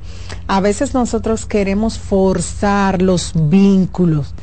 Eh, yo he escuchado a muchos pacientes decirme en consulta, ¿por qué lo elegiste como pareja? Le pregunto. ¿O por qué la elegiste como pareja? Bueno, porque ella era una buena mujer, porque él es un buen hombre, porque ella es una mujer de familia, pero te gustaba, bueno, no, no me gustaba tanto, pero como tenía esas características, eh, entonces yo la elegí. Entonces eso se pone en evidencia más adelante en una relación de pareja, porque eh, si bien es cierto que el amor por sí solo no sustenta una relación de pareja, ni la atracción, pero son elementos importantes en una relación de pareja. Son elementos tu, pareja te que no pueden faltar tu pareja te tiene que gustar, te tiene que atraer. Entonces a veces nosotros queremos forzar porque la otra persona es buena, porque es de familia, porque es trabajador, porque es responsable. Entonces eso no se forza. No, no se puede forzar. Y como tú bien lo has dicho, yo he tenido también esos casos donde yo siento que ya no amo a mi pareja, pero es tan buena persona, es tan buen padre o madre, eh, que no se merece que yo, que yo le deje o que no se merece que yo le hable de separación. Además, yo sé que no me voy a encontrar otra persona tan buena, pero ya no me siento atraída o atraído, no, no, no siento ese amor de, eh, ese amor pasional por mi pareja. Eh, el, el, cariño que le puedo tener, como yo decía ahorita, por ser una buena persona, un buen padre, una buena madre, buen proveedor en el caso de, de los hombres, pero la verdad es que quedarnos en esa relación donde ya no queremos al otro y que supuestamente no queremos dejarle o plantear el divorcio por no lastimarlo, quedarte ahí le lastima muchísimo más, porque tú le estás quitando la oportunidad de encontrar a futuro a alguien que sí le quiera, porque además si tú te quedas en esa relación vas a encontrar en algún momento a alguien que sí llene eso en ti y entonces va a ser mucho peor, porque ya no le vas a dejar porque se acabó el amor, sino porque apareció otra persona. Entonces es mucho peor quedarte en una relación donde ya no eres feliz, donde ya no sientes amor por el otro y si el otro es tan buena persona, merece que con respeto le dejes continuar su vida. Pero muchas veces eh, tampoco queremos asumir el costo de lo que es el divorcio. y hay personas, yo he tenido pacientes que me dicen, lo que pasa es que yo no estoy dispuesto o dispuesta a asumir lo que conlleva una separación, a vivir ese proceso, a sentirme triste. Ah, y yo no quiero cambiar mi estatus tampoco. Yo no quiero ser una mujer divorciada. Yo no Así quiero ser es. una mujer divorciada porque ya usted sabe que no es igual una mujer divorciada con tres hijos, con un hijo, con dos hijos, no sé, no es igual. Yo no voy a tener las mismas es. posibilidades de conseguir una pareja. Entonces nos quedamos por las razones equivocadas. por también. las razones equivocadas. Así es. Imagínate esas mujeres, eh, que es más común eh, en las mujeres, el, el no querer ese estatus de mujer divorciada eh, en, en una relación de violencia o en una relación con una persona narcisista. Pero no quieren dejar la relación porque no quieren ser una mujer divorciada. O en el caso de los hombres, que eh, lo más común que he escuchado, cuando ya no sienten amor y no son felices en esa relación, pero no quiere dejar a su familia, pero no quiere dejar a sus hijos. Entonces quiere la libertad, pero no quiere dejar de ser familia junto con sus hijos. Entonces, hasta por los hijos, si la relación de verdad no funciona, hasta por los hijos, es un favor, por decirlo de alguna manera, que usted le hace a sus hijos, porque criar a, los hijos en una relación donde no hay amor, donde no hay respeto, donde no hay consideración, también es un error. ¿Por qué? Porque nosotros somos el modelo de relación de pareja que tendrán nuestros hijos en el futuro. Y entonces, ¿es esto lo que yo quiero para mis hijos? O yo prefiero que mis hijos aprendan que cuando las cosas no funcionan, usted lo intenta, usted se esfuerza, pero de no funcionar, entonces lo correcto, lo sano es alejarnos para no continuar lastimándonos. Le vamos a enseñar a nuestras hijas que deben quedarse en una relación de violencia o en una relación donde es maltratado, no es feliz, solo por la familia o solo por el qué dirán o solo por el estatus. ¿O qué le enseño a, a- mis hijos? A estar en una relación donde no amo, pero salgo a la calle a buscar otras mujeres, lastimando, hiriendo a, a esa mujer que es su, su esposa. Entonces, no, por los hijos también. Si la relación de verdad no funciona, si va demasiado mal, entonces quizás sí deba considerar el divorcio. Ahora bien, hay que buscar ayuda profesional. Porque como tú bien decías hace un momento, el divorcio implica muchas cosas. Tiene un coste emocional enorme. Por supuesto, una, una paciente me preguntaba, ¿y de esto uno, y esto uno lo supera? Y claro. uno se sana. Claro que sí. Todo el mundo que vive sanamente su proceso de duelo lo supera. Claro que sí. Por supuesto que sí. Ahora bien, tiene un coste emocional enorme, pero además usted tiene que considerar, tú decías, eh, mencionabas algunas cosas ahorita, está el tema de las finanzas. Cuando ha sido una pareja que ha crecido juntos, hay mucho que dividir, hay mucho que separar. Y muchos pensarán, bueno, lo material no importa. Sí, sí importa, porque de- de- desgraciadamente eso es lo que sostiene. Y es una familia la que va a quedar en desbalance. Y entonces ustedes tendrán que lidiar con el coste emocional que tiene el divorcio, pero también con el coste financiero. Pero mm, hago paréntesis ahí. Yo me imagino que te habrá pasado.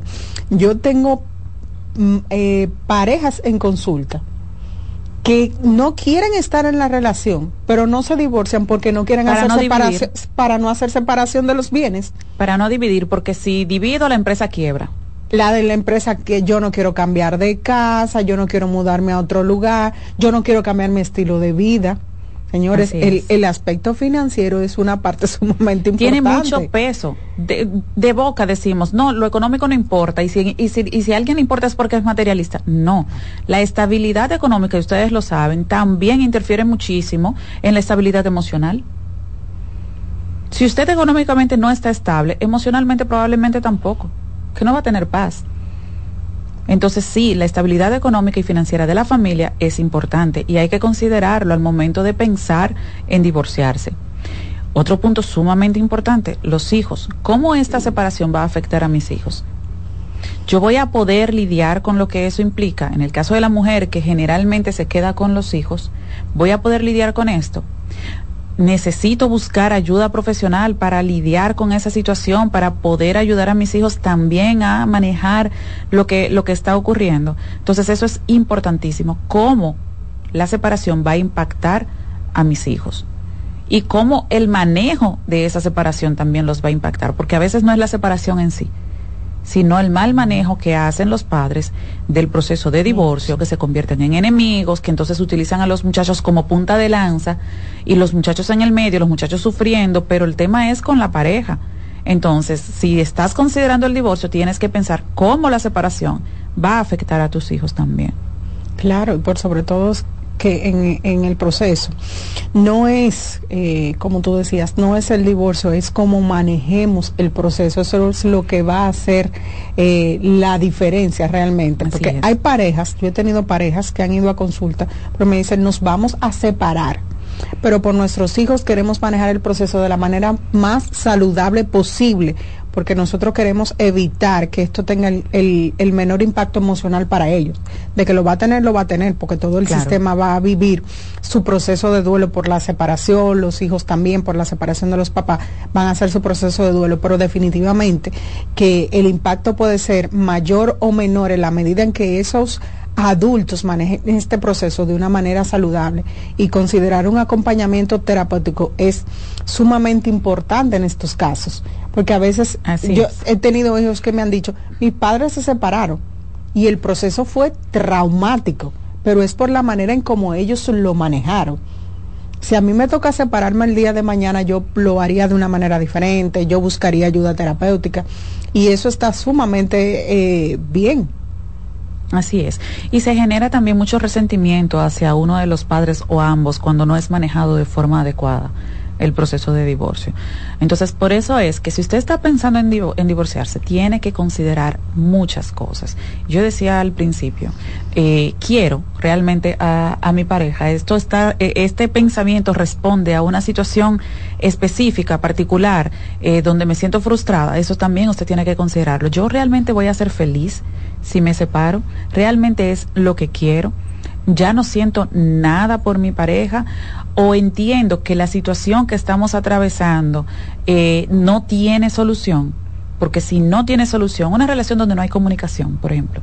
Hemos trabajado la comunicación, ya fuimos a terapia, pero las cosas no mejoran, eh, seguimos viviendo en el conflicto constante, entonces probablemente si ya agotaron todos los recursos y nada funcionó, pues entonces sí, es probable que tengan que considerar la separación por sobre todo me venía a la cabeza me, escuchando hablar.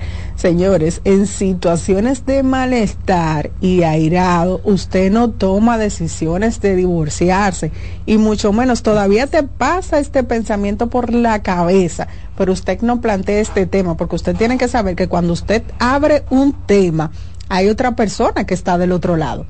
Sí. Que usted está abriendo un tema y usted no, eh, no es con una pared, o sea, que esa persona va a tener alguna respuesta ante la situación que usted está viendo. Entonces, es por eso que es importante que usted lo revise, que usted entienda las razones por las que lo estoy pensando, qué está pasando aquí, cómo me estoy sintiendo, a qué obedece este pensamiento y cuando usted esté seguro de que, bueno, esto es lo que yo quiero, entonces usted lo abre con la otra persona. No que usted esté cada vez, eh, me siento airado, estoy molesto, como decimos en americano, cogí un pique, eh, vamos a dejar esto, eh, vamos a separarnos porque hay otra persona del otro lado. Hay otra persona del otro lado. Y otro punto muy importante, como tú bien dices, hay que pensarlo en frío. Me cruzó esa idea por la cabeza, no puedo soltarlo en ese momento. Yo tengo que pensar en frío si estoy respondiendo eh, al malestar del momento, a la frustración del momento. Pero también si al final decido que eso es lo que realmente quiero, no haga eso de que un día de la nada, estando todo tranquilo, le llegó el divorcio a la pareja. Eso es algo que usted se tiene que sentar a conversar con su pareja y hacerle saber lo que está pensando y sintiendo en frío. Pero no que de repente toquen la puerta y ahí están sobre la mesa eh, los papeles del divorcio cuando la pareja estaba sintiendo quizás que todo estaba bien, que los conflictos se estaban manejando. Entonces, si es usted quien quiere divorciarse por las razones que tenga, porque son suyas y se les respetan, debe sentarse a conversarlo con la pareja. Esa relación es de dos. Esa persona también tiene una inversión enorme en esa relación. Entonces sí, para que una relación funcione se necesitan dos y para que deje de funcionar con uno que se baje del tren es suficiente, sí, pero por responsabilidad afectiva usted tiene que sentarse a conversar con su pareja y, decirle que usted se piensa bajar del tren. Yo me remontaba a, un caso que tenía que decía que habían tenido una discusión y al otro día pues ya estaban los papeles preparados del divorcio y te, aquí están los papeles para que lo firme esa situación hasta ese punto, o sea, eh, pero como una manera de manipular a la otra persona, de que tú no me vuelvas a hablar del tema, de que tú no me lo vuelvas a, sugerir esa situación de malestar. Señores, lo que usted no conversa en una situación de pareja no se resuelve. Lo que usted no conversa, simplemente usted lo va acumulando. Entonces después sale con la pasta de dientes, con el suape mal puesto. Claro, porque son situaciones que están ahí, simplemente la vamos acumulando, llenándonos de malestar. Muchas veces usted ve a la otra persona reactiva, irritable, y detrás de eso, entonces lo que tenemos son situaciones no resueltas con la pareja. Así es, situaciones, conflictos que no se conversaron, que no se resolvieron, que simplemente se guardaron. Eh, como tú decías al principio, muchas veces con temor, porque es que si hablo de lo que me molesta de mi pareja, la respuesta típica de mi pareja, no, pero mira, si tú quieres dejamos esto. Si tú quieres, dejamos esto. Entonces no funciona de esa manera. Si tu pareja te está comunicando que hay cosas que le molestan, que hay cosas que no le hacen bien, ¿por qué no tratar de trabajar en eso? Porque la relación es de los dos y así como tú tienes que sentirte cómodo o cómoda en la relación, el otro tiene el mismo derecho el otro también tiene que sentirse cómodo en esa relación que es de los dos. Entonces no puede ser que mi pareja tenga que cambiar, que mejorar o que trabajar en cosas que a mí me molestan, pero que cuando me corresponde a mí, entonces si tú, yo soy así, si tú no me quieres así, dejemos esto. Entonces no funciona. Por eso es que es fundamental la comunicación. Excelente, tenemos una llamadita por aquí. Buenos días. Buenos días. Buenos días. Sí, le escuchamos. Sí, para, para un pequeño aporte en base a lo que ustedes están hablando. Eh, yo no hace rato que sintonicé, pero entoné muy rápido con el tema. Eh, casualmente en, los medios de comunicación ha estado saliendo una información sobre este actor que falleció, aquí dominicano, que por un impulso de inmadurez dejó a su esposa en un momento que ya no quería estar con ella. Eh, con una, una mujer embarazada, me imagino, o, con un niño pequeño, que ahora le ha pesado, o sea, le pesó antes de morir, porque lo manifestó en una entrevista, por haber tomado una decisión así a la ligera. Y eso se ve muy a diario. Yo tengo también un amigo que, que tuvo una, una relación con, una, eh, con su esposa, dos, eh, dos hijas, y por una situación de infidelidad y y que incluso ella estaba dispuesta a, resolver el problema, él toma la decisión de dejarla y punto. Eh, pero luego él me ha manifestado que eso le ha pesado toda su vida, ya ha pasado casi 20 años de eso. Y eso él todavía lo menciona. Muchas gracias y que pasen buen día. Gracias por su aporte.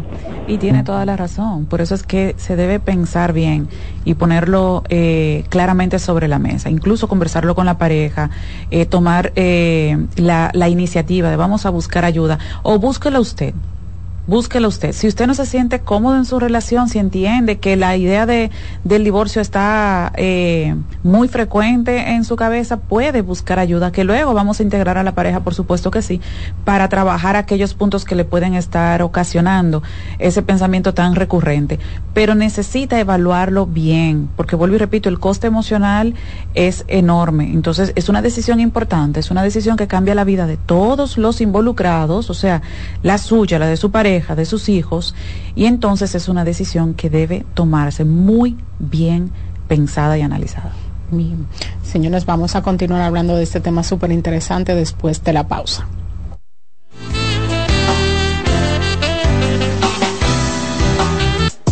Estás escuchando Consultando con Ana Simón. Estás en sintonía con CBN Radio. 92.5 FM para el Gran Santo Domingo, zona sur y este, y 89.9 FM para Punta Cana. Para Santiago y toda la zona norte en la 89.7 FM. CDN Radio. La información a tu alcance. ¿Te perdiste algún programa? Todo nuestro contenido está disponible en mi canal en YouTube. Ana Simón. Hoy quiero hablar entre psicólogos. Hola, te habla Loren Isa, directora de la sede Infanto Juvenil del Centro Vida y Familia Ana Simón. Si sospechas que tu hijo está siendo víctima de abuso, aquí te ofrezco algunos pasos que puedes seguir. Habla con tu hijo sin juzgarlo o presionarlo, de forma calmada, ofreciéndole un ambiente de confianza. Tranquilízalo Ayúdalo a entender que no fue su culpa. Valida sus emociones. Es importante que sepa que tendrá ayuda y que está a salvo. En caso de que sospeches de un depredador en línea, documenta todo para tener pruebas.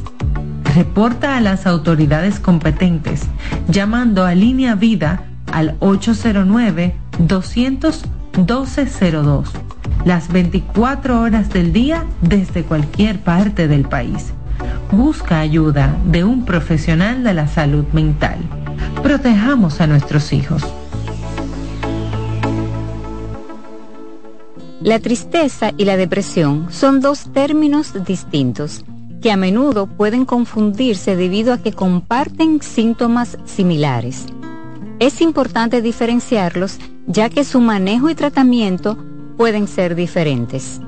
La tristeza es una emoción humana normal y natural que todos experimentamos en ciertas ocasiones.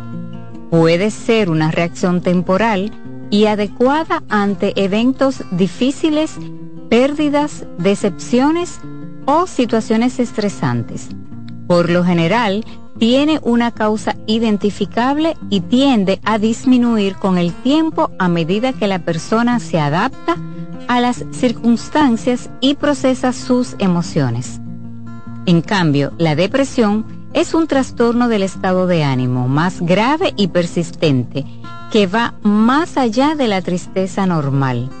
Es una condición médica que afecta el bienestar físico, emocional y mental de una persona. La depresión no siempre tiene un desencadenante obvio y puede persistir incluso cuando la situación externa parece favorable. Soy Rosa Hernández, psicóloga clínica del Centro Vida y Familia Ana Simón. Cansado, loco por salir de la rutina para vivir una experiencia inolvidable y aún no decides a dónde escaparte. Atlantic Tours te ofrece las mejores ofertas en resorts y excursiones en los principales destinos de República Dominicana. Contáctanos al 809-964-9714 para crear momentos inolvidables junto a nosotros. Encuéntranos en línea como atlantictoursrd.com o en nuestras redes sociales arroba Atlantic Tours RD y exploremos juntos las maravillas de nuestra bella isla. Atlantic Tours, Experience and Enjoy. Señales de alerta de la depresión en niños y adolescentes. Detectar la depresión en niños y adolescentes puede ser más complicado que en adultos, ya que los síntomas pueden manifestarse de manera diferente. Algunas señales de alerta que podrían indicar la presencia de depresión en niños y adolescentes incluyen cambios en el estado de ánimo. Puede mostrar tristeza extrema, irritabilidad, apatía o una disminución significativa en el interés por actividades que solían disfrutar. Cambios en el patrón de sueño, cambios en el apetito y como resultado, cambios en el peso corporal. Muestran una disminución general de la energía y la motivación. Presentan dificultades en la concentración de tareas escolares o actividades diarias. También expresan pensamientos negativos acerca de sí mismos y sentir que no son lo suficientemente buenos. Aislamiento social, quejarse de dolores de cabeza, dolores de estómago u otros síntomas. Cambios en el rendimiento escolar, manifestar conductas autodestructivas, como cortarse, hablar de suicidio o hacer intentos de suicidio. Si observas varios de estos síntomas persistentes en un niño o adolescente, es esencial buscar ayuda de un profesional de la salud mental para una evaluación adecuada y un diagnóstico preciso. La detección temprana y el tratamiento de la depresión en niños y adolescentes son fundamentales para ayudarles. Soy Rosa Hernández, psicóloga clínica del Centro Vida y Familia Ana Simón. La salud mental es un estado mental caracterizado por el bienestar emocional, un buen ajuste del comportamiento la libertad relativa de la ansiedad y la capacidad de establecer relaciones constructivas y hacer frente a las demandas y tensiones ordinarias de la vida.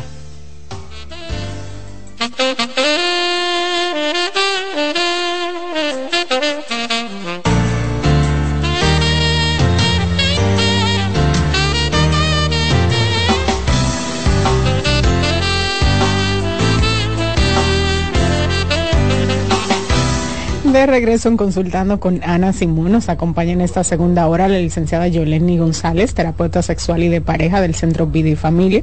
Y hemos estado hablando de pienso en divorciarme. Este tema súper interesante. Y ya por aquí tenemos preguntitas. A ver. Nos dicen por aquí. Tengo que decirle, tengo ocho años con mi pareja actual y en realidad he querido dejarlo porque no siento nada por él emocionalmente como pareja me ha sido infiel varias veces y tengo tres hijos con él. En realidad lo he pensado, pero me estoy preparando primeramente para poder ejecutar. ¿Qué me recomienda? Ahora estoy enamorada de otra persona. ¿Ves que eso lo complica?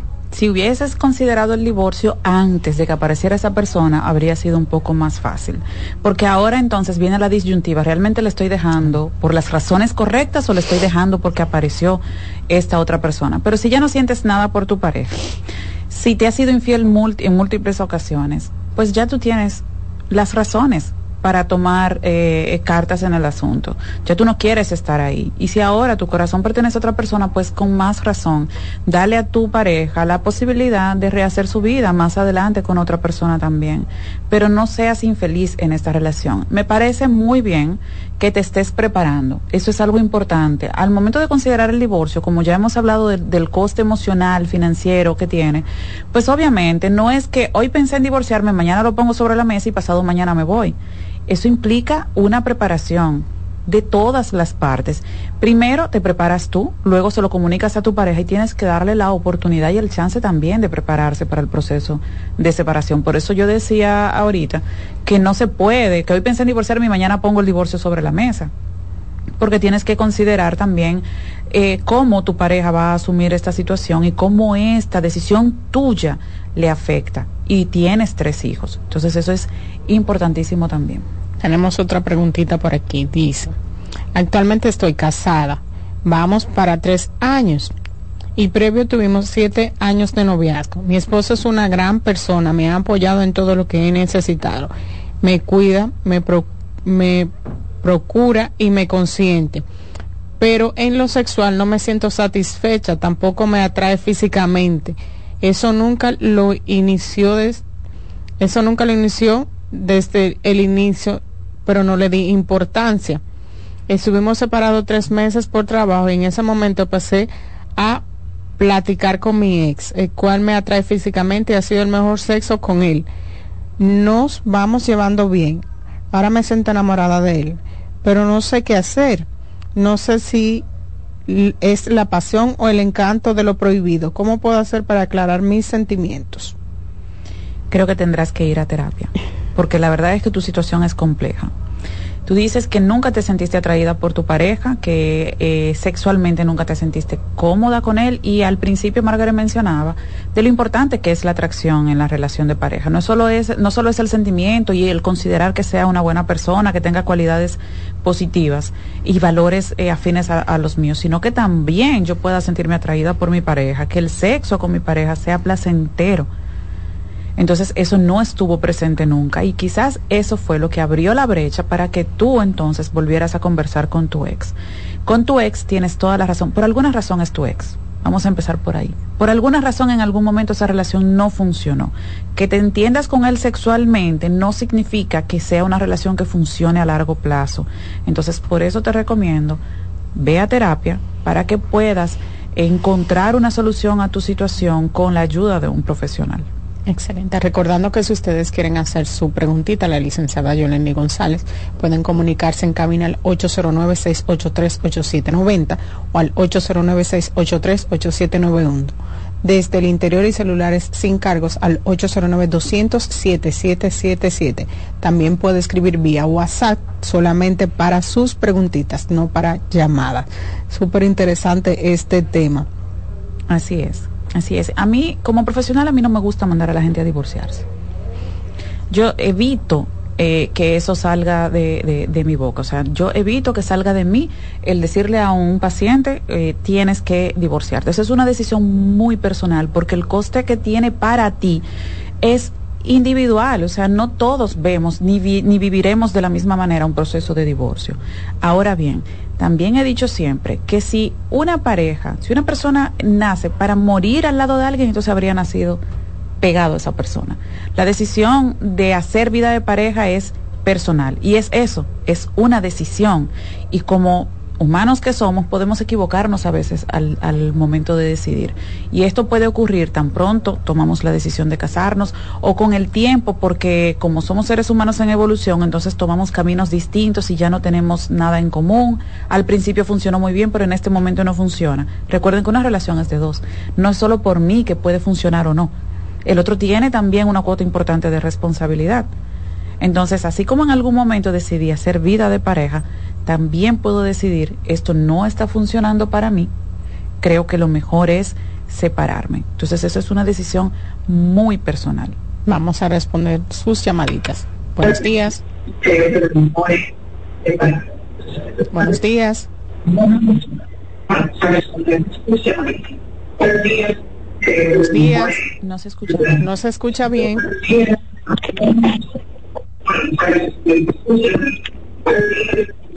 Vuelve a intentar, por favor. Su llamadita no se escuchaba bien. Eh, viendo todo, todo este tema de si me separo, de si pienso en divorciarme, sino qué otras razones quizás me dan paso. Mencionábamos los casos donde son infidelidades recurrentes o donde son casos de violencia o en casos de violencia donde incluso se pone en riesgo la vida de esa persona.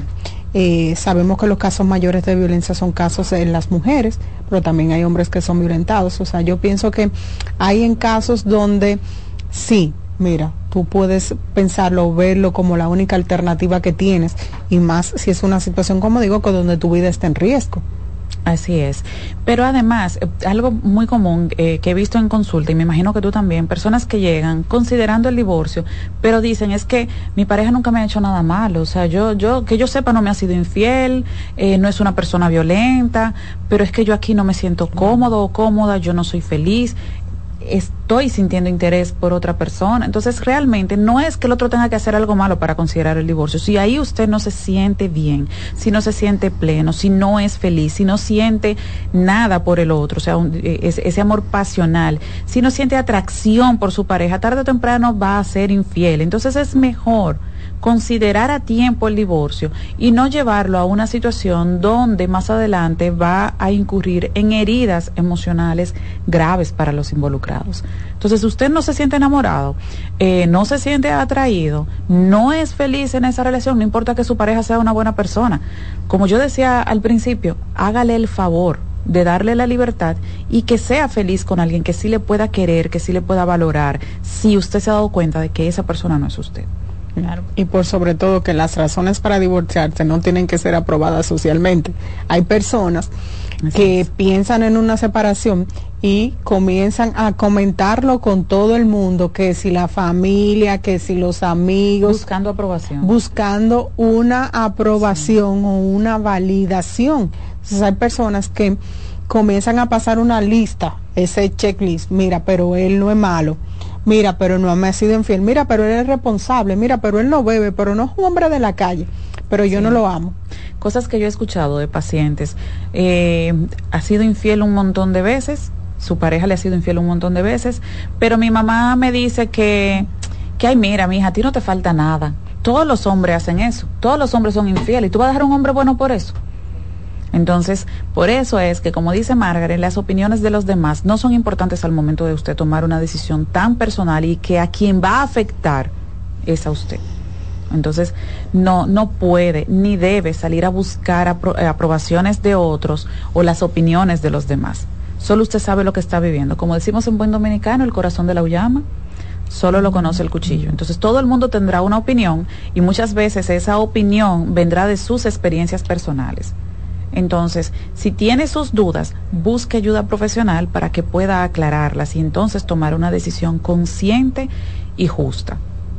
Tenemos una llamadita por aquí. Buenos días.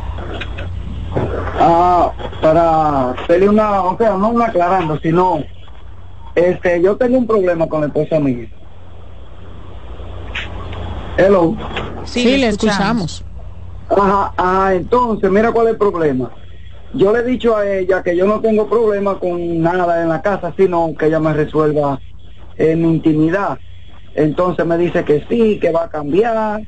Entonces a veces, a veces me dice que porque tiene, vamos a suponer, el quite, ¿verdad? Se sana de los quites, el problema sigue igual. Entonces hemos tenido muchos problemas de que yo quería recoger para irme, pero yo no quiero irme porque yo quiero mi esposa y tengo una niña. Entonces tengo que aguantarle hasta meses, hasta un mes, si le hacemos ejemplo un mes, un día, o sea, vamos a suponer dos veces en el mes.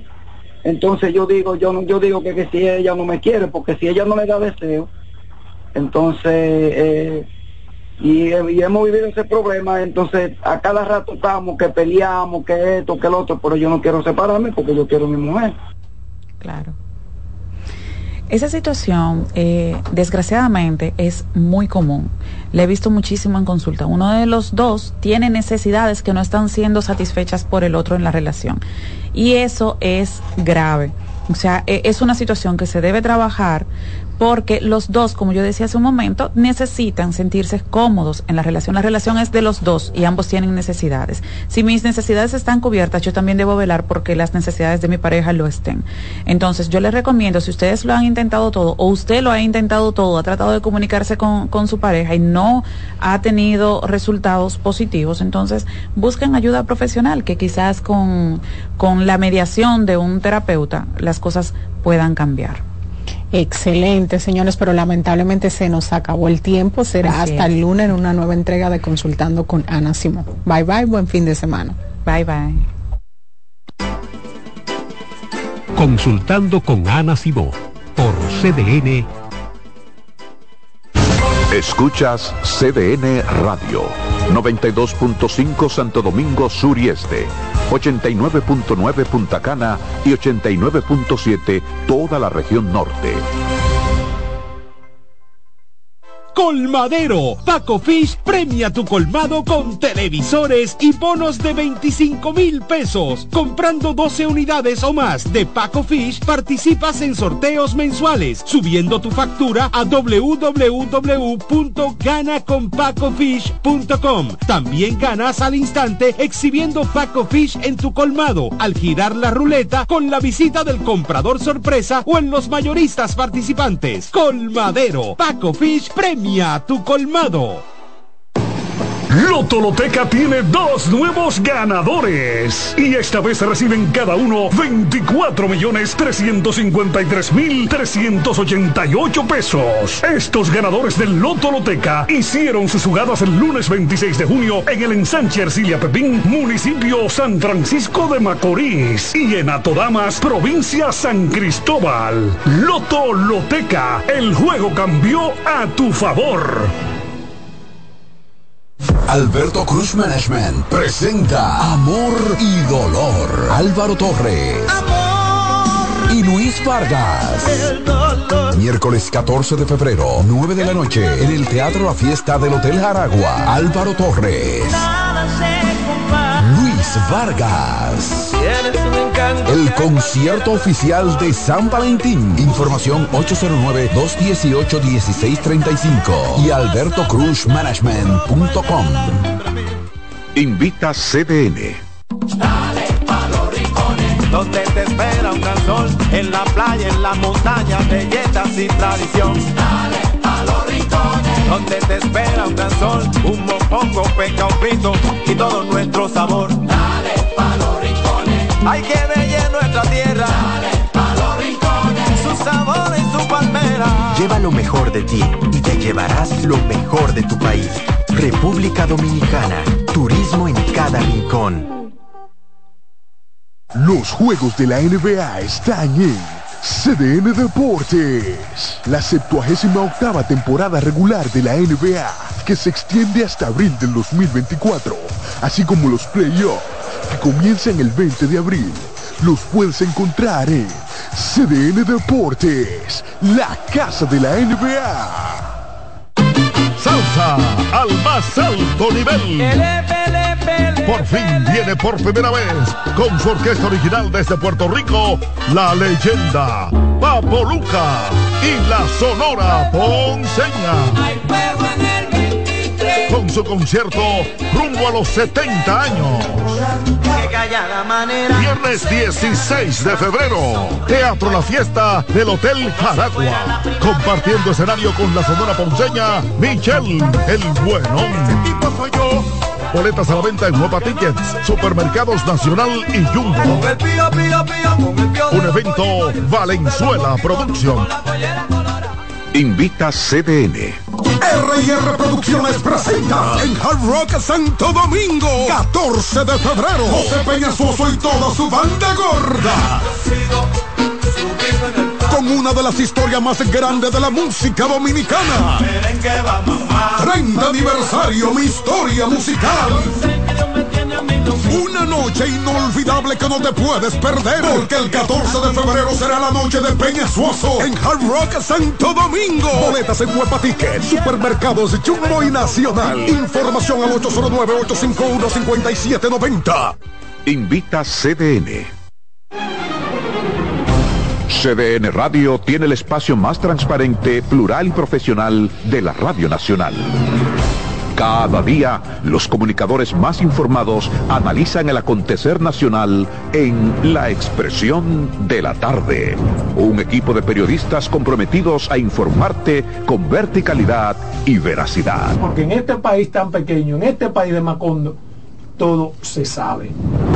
La Expresión de la Tarde, de lunes a viernes de 3 a 5 de la tarde por CDN Radio.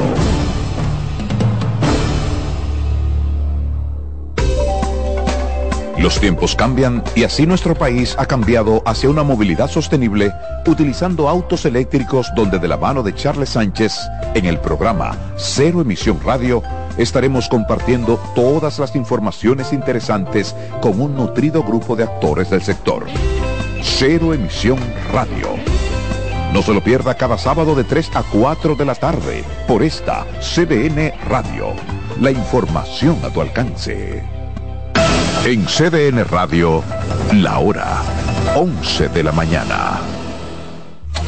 Presentamos Generación Deportiva por 92.5 FM y 89.7. CDN Radio.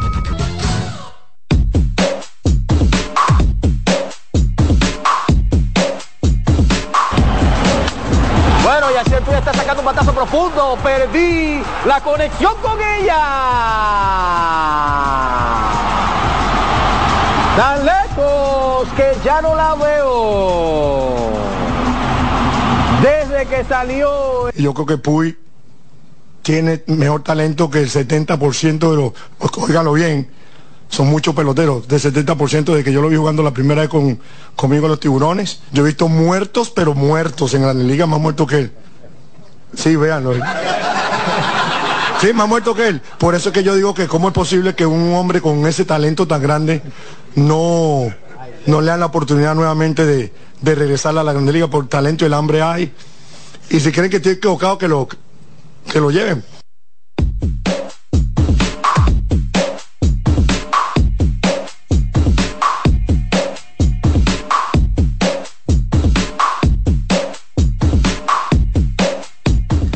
Buenos días amigos y bienvenidos aquí a su programa Generación Deportiva O37.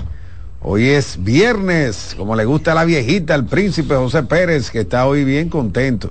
Oye, Michelle, hay que investigar lo de la señora del príncipe, porque no puede ser, mira. Ahora tiene un, un iPad. ¿Eh? el hombre nuevo. El hombre está, li está limpio ya, José Antonio. Ay, para que tú decir lindo. No, no, se limpió. El hombre se limpió. No, no, se le nota, está más limpiecito, se le nota también. ¿eh? Todo el que trabaja aquí se limpia. Qué bien, qué Pues, bien. Aquí tú, tra- tú, tú trajiste empleados a pie y todo está montado. Trajiste empleados sin visa, todos tienen visa. Aquí todos. el que todos. No, el que entra a este programa Falta, falta uno y está, se está trabajando eso. Falta uno. Falta uno que no ha llegado. Bueno, pero va de camino el asunto. Sí. Aquel que trabaja en, este- en esta empresa se limpia. No, pero el progreso de, de los integrantes nuestro, eso no, no- nos llena de orgullo. Lo importante, lo importante es que tú tienes un jefe o tienes unos jefes, ¿verdad? Que se preocupan por ti, no como Guillén con Puig. A mí no me defiendan. Ay, Dios mío. ¿Cómo fue? ¿Qué, qué pasó? Guillén con Puig? ¿Tú no, no escuchaste? Dice, eh, hay- en Grande Liga hay muchos hay muchos muertos, más muertos que él. ¿Cómo? Pero eso es una A mí no me chelcha. defienden. Es que tú sabes que a Guillén como que las ideas él le com- se le confunden. No, pero él lo, que, él lo que dijo, él lo que quiso decir fue Que que en grandes ligas hay peloteros con menos calidad que, que Sí, es- Puig. es- eso, Él dijo el Sí. 70%, Y no, imagínate, setenta- pero no, exageró. el ahí 70, el Se le fue la 70 es mucho, quizá hay un 30%, un 20%, porque Yacel Puig, yo soy de los que piensa que, que él todavía puede, Para mí puede él se, quedó, él se quedó en potencial.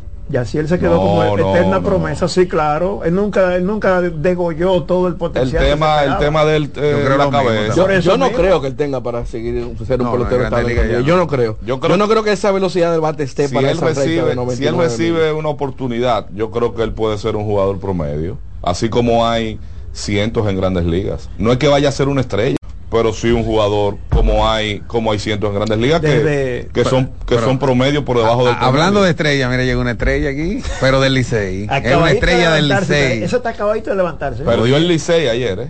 Sí. No No, fue dominicano. No.